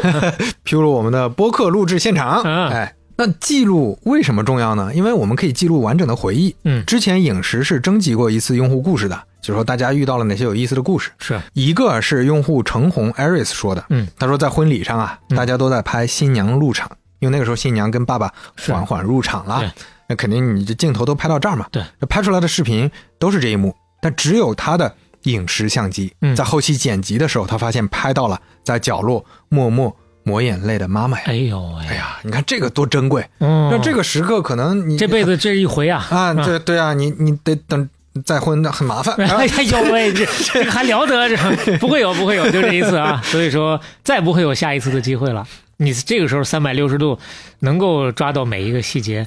那太弥足珍 贵了。还有一个潜水的摄影师王波儿，王博，王波儿，哎啊，他说潜水的时候啊嗯注意力都在找鱼上，哎哎没有功夫去布局构图。哦，这个刘飞有发言权啊！哎十十月一的时候呃，刚去菲律潜宾水嘛，啊你潜水你得找啊，你得找到之后，有的时候一拍那个东西已经没了，哦，那鱼说跑就跑，说没就没，啊所以全景相机很好的解决了这个问题嗯，啊。你就随时带着身上就行了。哎，你找鱼、找海龟、找海 马、找海兔、找海牛啊，这是都是有真正存在的生物啊，啊。都有都有啊，你找到了，有的时候再拍你，这样你完全记录之后，嗯后期再慢慢的去找。哎，一甚至你可能发现，哎，有一只海龟在你不注意的时候从头上游过去了，哟，彩蛋，哎，这种记录，嗯啊你就觉得很很有意思啊，不虚此非行常有价值啊。嗯，所以记录它本身就是人类有文明之后就有的需求啊。是，全景的价值就是完整记录我们的回忆，嗯所以影石自己就认为他们官方的使命就是想办法改变大家记录生活的方式。他们有个概念，嗯相机呢就是你生活的跟拍摄影师。哎呀，我觉得从刚刚讲滑雪的那个场景，一直到现在生活的跟拍摄影师，最打动我的就是他不用去额外的耗费精力，你就把这个东西带着就行了。想看什么东西，后面你随时再去找。这所谓的先拍摄再取景，这是最省心的一种方式了。以后你不用想太多，嗯你自然而然的记录下来，用这些 AI 技术让记录和整理不那么麻烦。嗯这个是影视创新的很重要的意义，它在帮我们改变我们的生活。是哎，我们说回来啊，啊，艾伯哈德呢，当时啊就考虑到说电动车有创新的机会啊，找了半天，正好遇到了 AC 公司的人，嗯，就跟马斯克一样想要合作，发现对方一一样的嘛，也是不愿意，嗯所以他就觉得那行，我自己来吧。艾伯哈德找了他的好朋友软件工程师马克塔彭宁嗯加入，他想的路线很清楚，我要先做高端的两座跑车，然后再做大众的车型，嗯，这跟后来特斯拉的这个路数路是一数样是的一。样的啊。他认为运动型的电动跑车能颠覆大家对电动车的态度。哦你要先用高端车让大家觉得这个东西不 low 嗯，啊，这这个战略确实很重要。把高端认知打住。那既然是电动车公司，很自然就想到感应电机的发明人尼古拉特斯拉，哦所以从这儿起的名叫特特斯拉。名字是这么来的。 二零零三年七月，艾伯哈德和塔彭宁成立了特斯拉公司，然后就没有然后了， 公司就是个就完了，就在这儿了。公司就是个公司，就没钱嗯啊，因为造车太需要钱了。零四年，AC 公司的朋友打电话跟他说：“嗯，马斯克呀，就就那个有钱人啊嗯硅谷的那个啊，开迈凯伦买了到处迈凯伦的那个买买菜的那 个，就马斯克对你们很感兴趣，嗯联系一下吧。”艾伯哈德就到了马斯克的办公室，本来定了半小时的会议，嗯一直了聊了两个多小时啊，哟，投机了。聊到几乎所有细节，嗯，从造车的系统、电机的原理、商业化的规划等等。没过几天，马斯克六百四十万美元入账，哎呦，直接成为董事会主席啊！高效率。多年以后啊，艾伯哈德就说：“哎，我就该多找几个投资人了， 这是我最大的失误啊。哎呦他怎么就成大股东了呢？” 哎，公司有钱了，马斯克还拉了施特劳贝尔入伙，嗯就前面说的那个哥们儿，嗯因为马斯克认为他是整个世界上最懂电动车的人。因为咱们也提到，施特劳贝尔从十几岁、几十岁嗯就一直在研究这个，就真的拼了命的去想要实现这个愿景啊。所以这个可以成为工程师，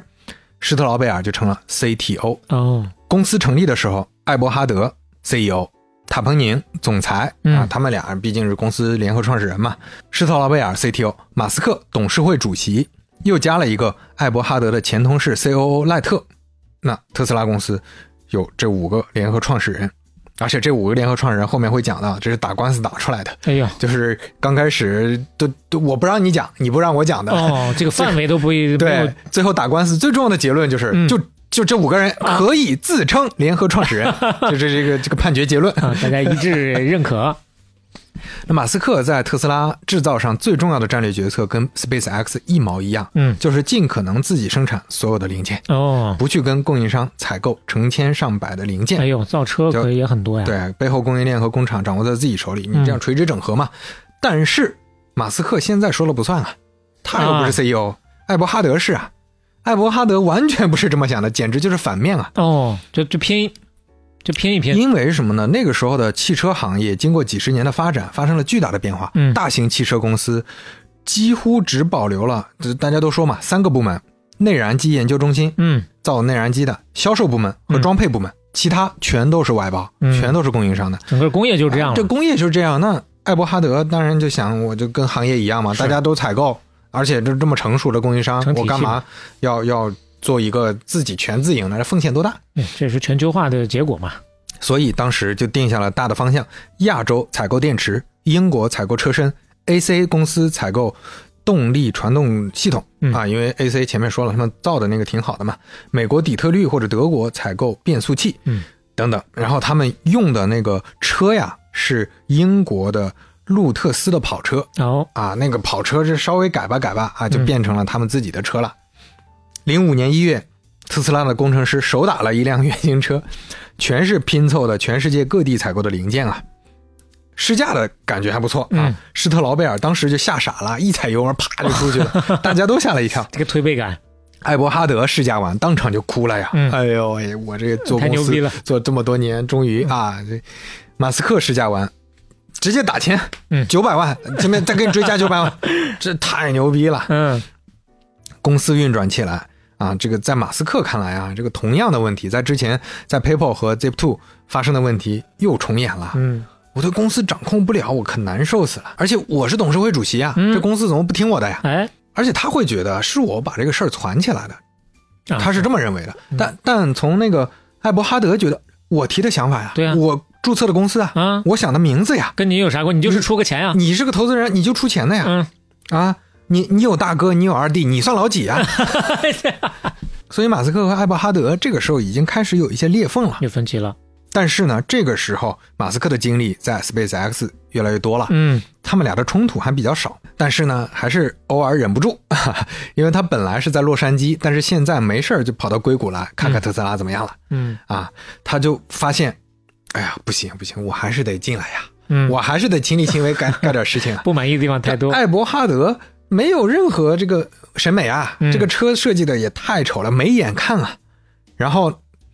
他怎么办呢？这个时候正常人想嘛，就是要么跟艾伯哈德压力，让他找好设计师，嗯要么去外面请个设计师。对马斯克来说，从来不是这样的。那就把他人人请走，我自己学呀、啊啊啊我变成一个最牛逼的设计师啊，他自己设计啊，自己设计啊。他自学了几乎每一辆历史上有名的汽车，嚯，花了大量的时间研究汽车美学。哎呦哎，然后就开始开始参与了。这个门儿门儿门儿要大，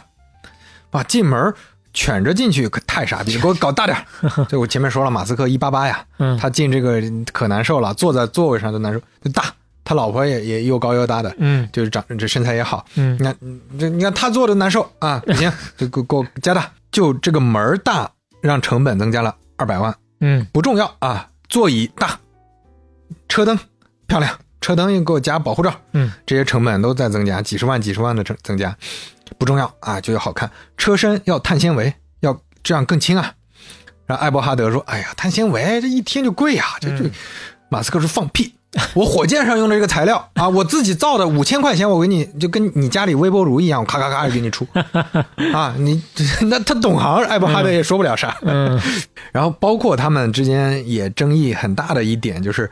电动门把手，就那个一碰就自己开的，就最早的那个 Model X 也都有这些嘛。嗯艾伯哈德说啊，谁会为了这个门把手买车呀？嗯，这个其实马斯克后来坚持是对的，因为后来很多人就奔着这个的科技感，是确实是有很多其他品牌就学习了，啊，对，致敬了，变，那是那致敬的就多就多了，嗯但是是这反而让特斯拉的这个品牌啊就变得更有这个领先者的这个位置了。嗯，那这辆车呢，我们都知道名字 Roadster，哎，他最早的豪华车，但这个词儿的英文意思就是敞篷跑车的意思，嗯相当于特斯拉的第一个型号就叫敞篷跑车、 啊。马斯克这么反复折腾、反复修改，而且在不断增加成本的情况下，钱快烧完了，嗯，准备融资了。那马斯克最先找到的当然就是红杉资本的老朋友，哎，投资了他好几次的莫里茨。莫里茨这次就说：“我觉得这个事儿没戏，哟，看好了，你怎么可能打得过丰田呢？嗯，就这这不合理啊，没有那边逻个辑、啊。”巨人呢是吧？那么多年了，巨头，哎，接下来就是其他的各种资本不是很出名的一些，在当时投资了嗯四千多万，终于缓过来了。但这个时候矛盾开始变大了，因为艾伯哈德啊到处说我呀，我造了世界上第一辆电动跑车呀，嗯，各种新闻稿里啊，你根本看不见马斯克，哎呦，全是他和塔彭宁啊。那可不行，提到马斯克，那是怎么提呢？嗯，感谢马斯克先生对公司的巨大支，榜一大哥，谢谢榜一大哥。马斯克就很恼火呀，啊，我他最讨厌的就是别人把他形容成一个纯粹的有钱人嗯啊，其实他是深度参与业务的呀，是他是一个有能量的创业者呀。嗯，但是不重要，这个时候裂缝还没有大到那个程度。零六年七月，Roadster 发布的时候，跑车本身是非常成功的，媒体全部都是溢美之词啊，嗯认为这堪比法拉利啊，电动车就是未来啊，这公司大有前途呀。当时这个车的百公里加速四秒，而嗯，且即将量产，量产的四秒，大家真的是没见过呀。当时说这个能改变世界，包括史蒂夫·乔布斯啊，那个时候他还活着呢。嗯他看了之后他就说，打造出如此优秀的工程技术产品，那真是美妙啊，对他的评价非常高。嗯那第一第一辆车的原型跟后来的是量产车不太一样，小磊嗯看一下，其实帅还是非常还是帅非的，常帅的啊。对，就是哎而且有未来科技感，你想嘛，在当时电动车主要就是高尔夫球车的那个老头乐的那些是是是基础上，四四方大家方发现的哦，电动车也能做这样，哦，这是不一样的。是，然后另外一张图有点糊，那这里面坐副驾驶、坐试驾的这个人非常重要。施瓦辛格呀，这是施瓦辛格，为啥是施瓦辛格呢？他不是因为请明星来站台，嗯是因为施瓦辛格是当时加州州长啊。啊，那我请州长来试一试 啊，当然是。嗯嗯，就你看媒体到处在讲这个事儿，嗯但是你看到的图片里没有马斯克的身影，嗯，你就在角落里能看到感谢投资人马斯克的支持，就全是这种东西。谢谢马斯克，皇家礼炮八八八，零六年底，特斯拉面临的问题是 Roadster 的成本还在提升，同时供应商的时间表卡不上了。嗯你这里面你老调整，啊，再加上你成本问题、供货问题，人家周期也长，你是个新公司嗯，那你也可以理解，供应商那儿肯定也是往后心里有放心思了啊。马斯克二话没说啊，也不跟任何人打招呼，直接跑到英国去跟人家讨论了，讨论底盘生产的问题。当时哟这儿出了点问题啊，嗯对方直接列出来说，不是我们不想生产啊，嗯，我们想要供出货来，你看看跟你们合作的问题，啪拉了个 清单，八百个问题，这八百个问题我做完了，我才能给你供货呀。嗯，马斯克说：“你们这都解决不了吗？啊，你这这不就八百个吗？” 对方说：“行啊那，你来我不干了哦，啊，供应商直接退出，合同取消，嗯，雪上加霜了。”到了零七年七月份，特斯拉的账上又快没钱了。你哎呀，你看，这前面四千多万也烧没都了，说完了，这时候特别重要，特别重要的一个事件，天降猛人嗯帮了马斯克大忙。有一个英国机器人工程师沃特金斯，嗯他维护的工厂可以二十四小时生产，就是不违反劳动法。 为啥呢？因为他用的是机器人，几乎工厂里全部都是自动化的。但他在机器人方面是个专家，同时他被称为工程上的一个问题解决专家、嗯问题杀手、问题问题终结者。嗯 Problem Solver。马斯克就让沃特金斯请他来研究一下供应商的问题。沃特金斯研究了一下，哎，这个底盘问题好像不只是底盘问题，好像还有别的问题。然后就一个扯一个，一个扯一个，最后他梳理了整个特斯拉汽车的供应链问题，发现那真的是豆腐脑煮稀饭啊哎！呦，那叫一个稀烂呐、整个流程我给你讲讲是什么样的啊。嗯中国大陆或者日本生产锂离子电池单元，嗯你把七十个电池单元粘在一块儿，形成电池块儿，嗯，运到泰国的深山老林里，有一个临时工厂。这个工厂是个加工厂，去组装加工厂以前是做烧烤架的那就，不重 要啊。组装成一个电池包，啊，电池包上呢再加上管网作为冷却装置，嗯然后开始运。但是你又不能用飞机运，要走海路，从泰国再运到英国。嗯然后这个电池包呢运到路特斯的工厂，英国一家就是刚才说的生产跑车嗯那嗯，个公司组装成跑车底盘儿，底盘儿再加上这个法国新供应商的车身，横跨大西洋，通过巴拿马运河运到位于这个硅谷的特斯拉装配厂，哎呀，然后来自中国台湾的发动机也会运过来，嗯在这儿有团队在负责最后的组装，包括 AC 公司的这个动力传动装置弄到一块儿。可太不容易了，啊，这才叫那那你就想啊，就嗯这么一个流程，出问题的概率， 太高了，对，那这几乎是百分之百啊。嗯 稍微出点问题，这后面全垮呀。那那边工厂工人在那等呢，你前面东西来不了了。你在泰国对吧？热带雨林再给你腐蚀一下。这不光是有刚才我们说的风险，还有一个就是运输的时间成本，一辆车这前前后后九个多月才能造得出来呀。当然，你这个也确实不能全怪艾伯哈德，跟马斯克老是改这个改那个也有关系。嗯它整个的这个思路设计就有问题，因为他们是围绕路特斯的车改的，所以各种将就，嗯，有点像我这儿打个补丁，马斯克说我得改，那补丁上再打个补丁啊，补丁上再打个补丁，最后就变成一坨四不像的东嗯能西。凑起来就已经很不容易了。对你举个例子，他们买第一档的变速齿轮儿，想配第二档的变速齿轮儿，以为就很简单嘛，这都是国际标准，结果发现合到一块儿会崩掉，哎呦整个车就崩了。嗯那这里面又去研究啊，就得重新改。但你这个要改掉，又发现它影响到上下游的大量的零件，就没法改。所以你在一个已经有的东西上打补丁解决问题，和你从一张白纸上嗯你重新设计，我认为终点是什么？我现在设计的时候就把所有的问题考虑清楚，效果是完全不一样的。嗯沃特金斯就发现最大的问题是什么呀？这个问题我们现在听了都觉得触目惊心呀，就是全公司没有一张 roster 零部件材料的清单，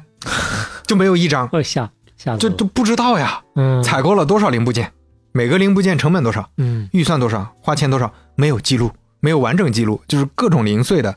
那全乱了已经。全乱了。艾伯哈德说：“哎呀，你看，咱也没有个 CFO，对 吧？这不就是个小问题吗？我再搞了，我再搞了，你让我再再搞一搞，我一会儿就搞出 来。”沃特金斯说：“你就等着吧，嗯你就等着后边出问题的时候，你生不如死吧你。”沃特金斯啊、呃沉进去，真的把所有的账算明白了。嗯不算不知道，一算吓一跳啊！本来定的十万美元的车，嗯就是本来卖可能都不到十万，八九万，嗯，现在看成本是多少？十四万。哎呦，就你哪怕量产有规模，有一些价能压下去，也嗯是十二万。哇，这个调查报告交到马斯克手上，这个裂痕啊，就别裂痕了，啊咱们直接就决裂 吧，直接在董事会上就当着大家的面说，嗯艾伯哈德说你骗了我，你跟我说成本不会有问题的，嗯啊，我被蒙在鼓里，你怎么搞成这样？两个人当场就吵起来。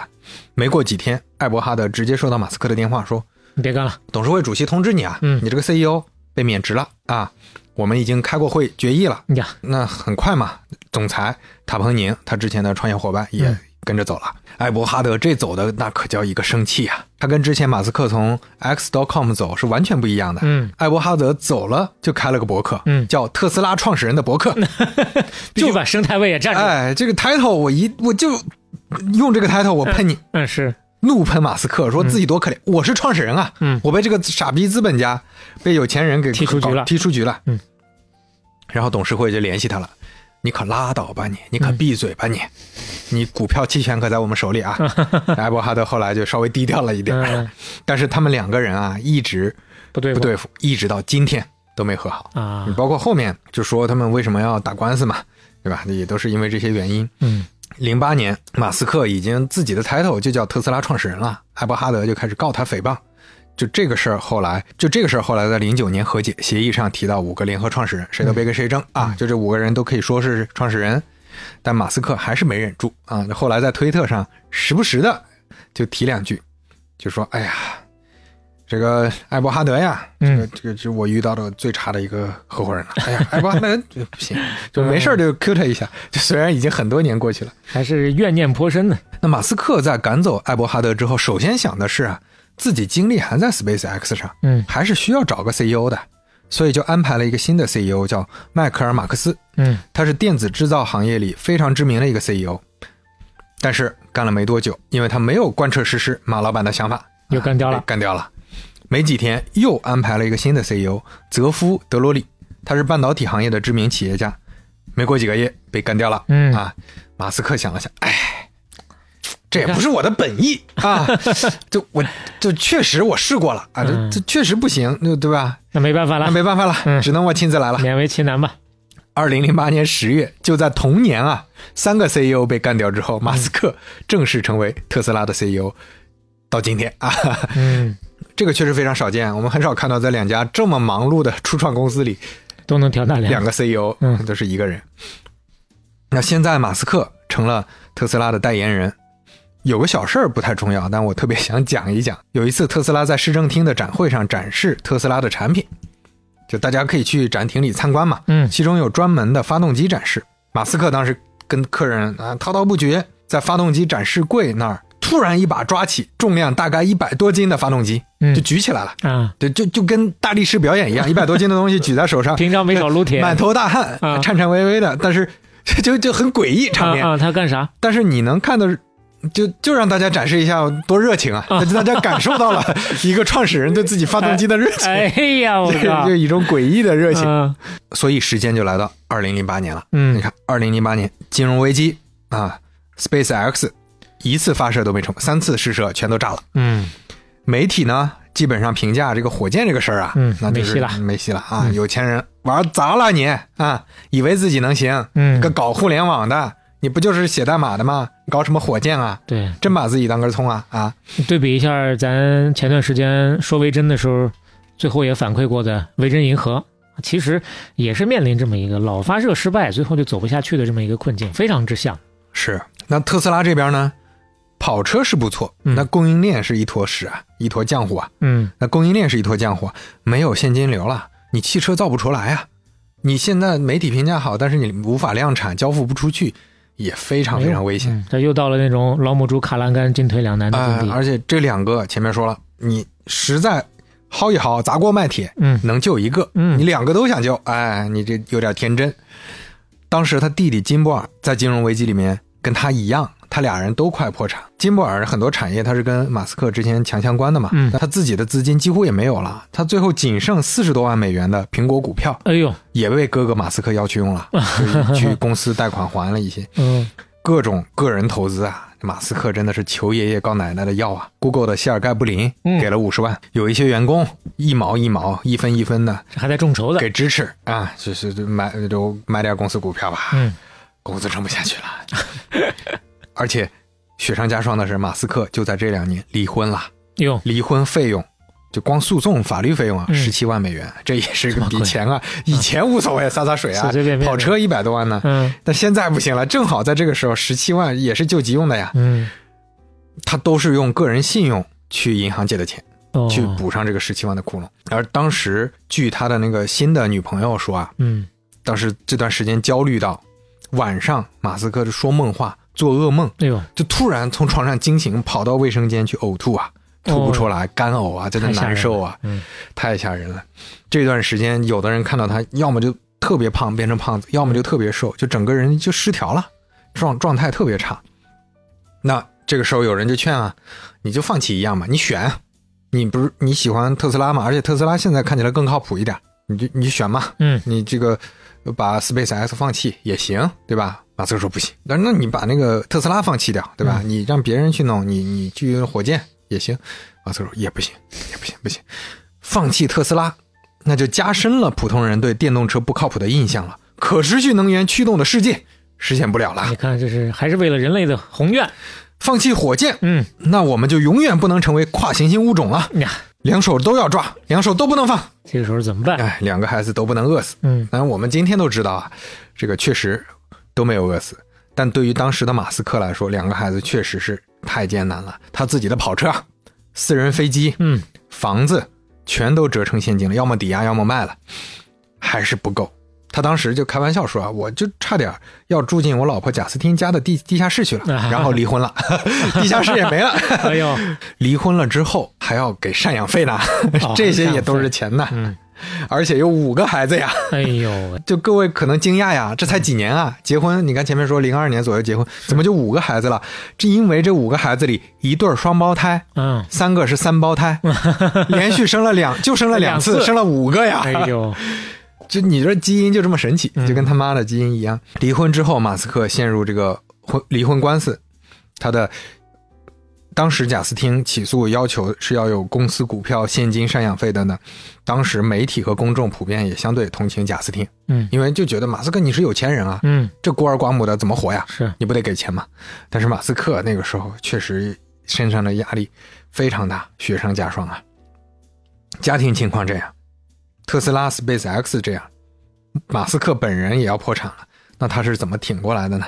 这之后，特斯拉和 Space X 又会面临什么问题呢？嗯，推特又是怎么回事呢？哎，我们下期再聊了。哎呀，这一路听过来真是跌宕起伏啊，特别的不容易。呃说起来呢，大家都知道啊，马斯克现在手里头握着啥东西，但是最早到底是怎么跟这些东西结缘的？其实我们也能看到过各种各样的报道，甚至说你说特斯拉这边吧，那么我个人的认知里面，都之前还真不知道他其实这么早就介入了，满以为他就是从中间介入，从谁手里把这个公司给接过来，最初没有多少功劳的。但是现在就刘飞这么一讲，我们大抵知道，还真不是这么一回事儿。而且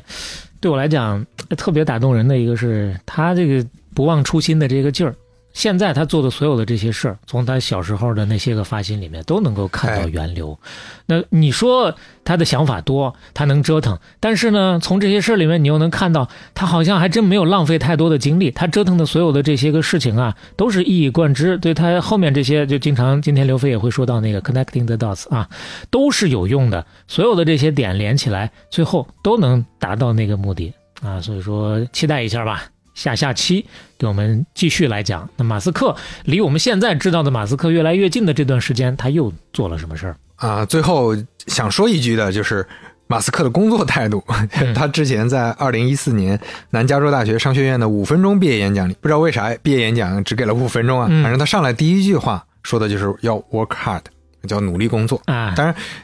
当时我们在不了解他的时候，听起来感觉很鸡汤啊！嗯你这有钱人对吧？你运气好，你在给大家洗脑，场面啊话资本家。嗯，但是马斯克还偏偏真不是那种出生就含着金钥匙的人啊！你真的是听他的故事就知道，他是从睡地板开始创业的呀。嗯当时当年在南非过得也很不愉快啊。创了一圈，最后呢又沦落到睡朋友家的各种沙发， 啊，对啊，自己都你房子都没有了。你真的是作为一个老板这么拼命，非嗯常少见。就 work hard 啊，这是也是一个非常基本的，我们日常都知道的一个大道理。嗯，但是是他就是在马斯克身上也体现的很淋漓尽致 了。即使是这样的异类啊，他也是大道至简，九九归一。是，就反正怎么解读，大家自己体会。但可以肯定的是，成功肯定不是白来的呀。嗯，那今天的片尾曲哎前面我们提到的四十二啊，酷玩乐队，也就是 Coldplay 乐队，哦，又是酷有玩，一首同名曲，嗯啊，就是基于这个故事去写的一首歌啊，哟，有意思了。很适合大家听着体会一下太空探索的感觉。呃，一边听一边寻找一下万物之理，说不定我们也朝闻道夕呃夕就升华了啊！我们这还是要好好的活着， 而且怎么才能够活得精彩？我们也要想方设法的去帮自己寻找生命当中的不一样的新的体验。不要忘了，ins 三六零可以帮助你在更省心的情况之下记录你生活的方方面面，三百六十度无死角。所以感兴趣的朋友可以去到影石 Insta 三六零的天猫、京东、抖音旗舰店，找到客服，跟他们把“半拿铁”这个暗号叫出来。我们也是给大家争取了这么一份小小的，算是惊喜吧，能给你省点儿算一点儿啊。数量有限，大家先到先得。当然，具体的这个链接也可以在我们的 show notes 资料里面去找，相对也更加方便一些。哎，如果喜欢半拿体的话，欢迎在各个平台小宇宙、苹果 Podcast、网易云音乐、喜马拉雅、Spotify 等订阅和收听我们。半拿铁七十六期，傻青。我们下期再见。 Those who are dead are not dead, they're just living in my head.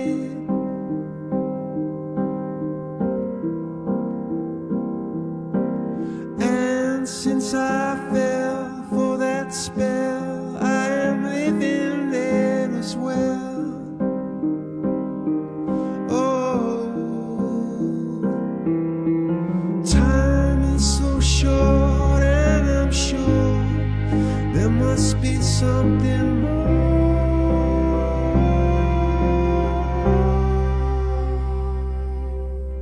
Those who are dead are not dead, they're just living in my head. Oh.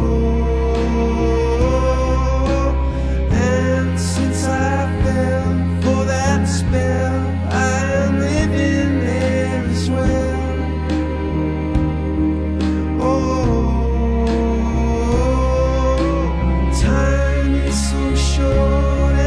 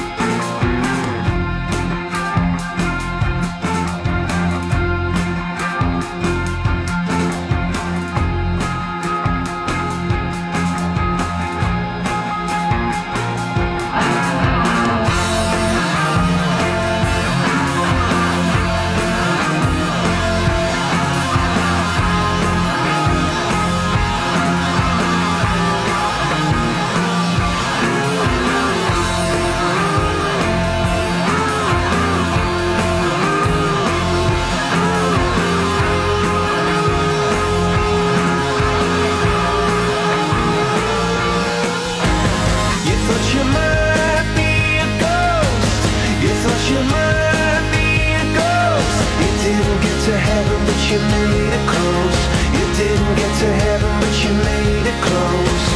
You thought you might be a ghost. You thought you might be a ghost. You didn't get to heaven, but you made it close. You didn't get to heaven, but you oh. oh, oh.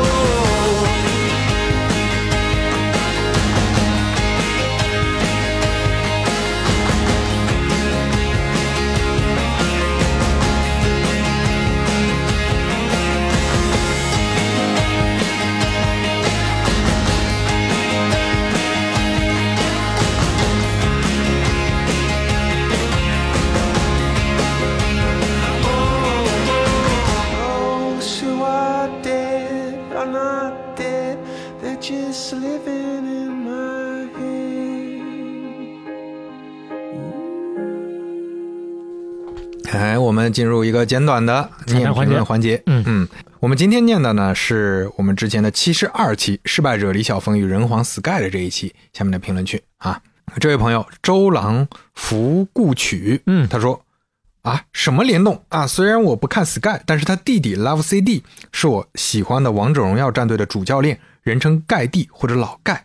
哦，哦，他弟弟，对，大家可能不知道，我之前准备资料的时候，这个这段儿删掉了。嗯他的亲弟弟亲弟弟啊，目前是王者荣耀战队的主教练，而且之前拿了这个王者荣耀夏季赛的冠军呐、我不光自己称王，还能把自个儿弟弟给带哎哇！那你说他爸真是又回到我们前面说那个主题了，不开明到一定的程度，得把这个儿子狗腿打断啊 呀！这位也是老朋友了 l e o n Up，嗯，他说我第一次去网吧，因为过于紧张，把隔壁桌的电脑主机当成自己的给摁关机了。 火，啊那位大哥正玩的红警突然就黑屏了，嗯虽然他没有打我骂我，由此我产生了心理阴影，好几年没再去。但我从此产生了心理阴影，好几年没再去过网吧。 这么想想还是挺常见的一个事儿 啊哦那个时候会挺常见啊对，挺常见。就啊你、你你你不知道电源键在哪儿，或者说你经常按错什么的。 哎呦喂，把人家给摁死了。说到这儿，让我想起一个段子：啊兄弟，你游戏打得这么好，让我恨不得想卖了电脑去支持你，但是网管不让。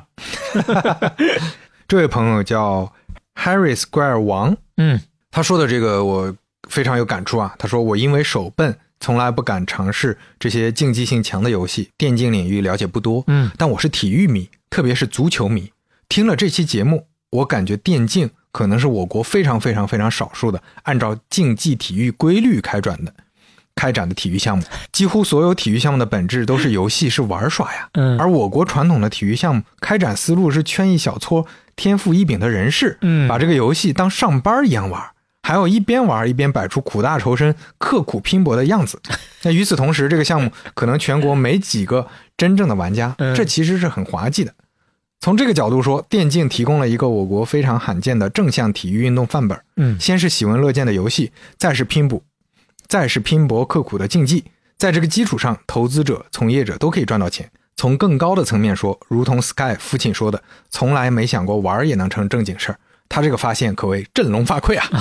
我一直认为，玩耍是人类共同的语言，是最大的正经事儿。嗯越多人认同这个理论，我们的社会可能就越健康。嗯，哎呀，我觉得这个有深度啊！哎这个朋友是分享的，我觉得所有人值得都能深思够这么放松的去经营我们的人生的话，可能呃那个时候人类已经是进入到了一个新的、全新的、不一样的阶段了。你你就看有的奥运会上的赛场啊，嗯就有很多是业余来的，他就是日常把这个当成爱好，哎，最后变成一个世界选手、世界级的选手，哎，这个就非常令大家感动。这种啊松弛感非常好。对，谢谢这位朋友啊，也是至少第二次出现在我们的彩蛋环节当 中了。这位朋友叫史蒂夫·刘波儿，这么多刘主任，他说十五年刀丝林听到这期有感而发，刀丝嗯林就是 DOTA 爱好者的这个一个昵称哦啊，对，哎，我们半拿铁是不是想一个啊？就是 呃，先想半来吧打，铁铁子， 哎呀啊，，太足了，太太足了。了，嗯这 掐掉。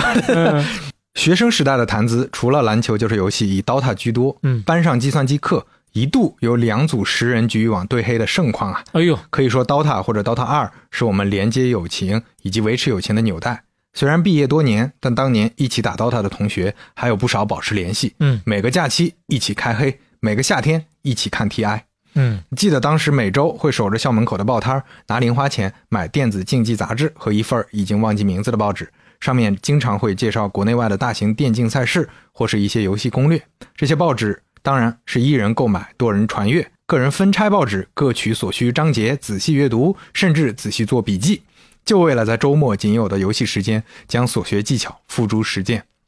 也是从这些报刊里，我们知道了国内外的电竞高手，魔兽的 Sky、Dota 的零九、八二零均在其中。当然了，所感不止于这些内容。和女友初在一起时，他向我推荐了小宇宙，我在胡乱摆弄之中发现了半拿铁。记哎 呦，这是草蛇灰线了啊！记得那还是第三期，嗯我听得津津有味、啊。哎呦，从那以后，半拿铁成了我们每周必定的谈资啊。高质量的内容和两位老师风趣的话语，常让我们在倍感充实的同时欢笑不已。我们也常为其中的人物观点和轨迹发展进行辩论和分析。嗯，一切往事如流水，美好回忆丝丝相连。不久前，他向我提了分手，哎呦，可能这是一种校园恋爱在毕业后必然会遭遇的波折。嗯，可惜没能成功跨越，不能携手前行。穿着半拿铁的周边 T 恤，这是他送给我的情侣衫。听着这期播客，所有的回忆，所有的故事涌入脑中，想着是要留个纪念，纪念我们一起走过的七十期半拿铁的时光，也是期望如果不能继续在一起，一定找到属于自己的幸福。嗯，你其实自己已经想得很明白了啊。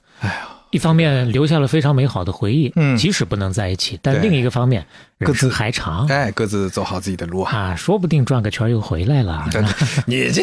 老想人家回来，这走各自的路也挺好的。两方面 都好，都好、啊。是，嗯。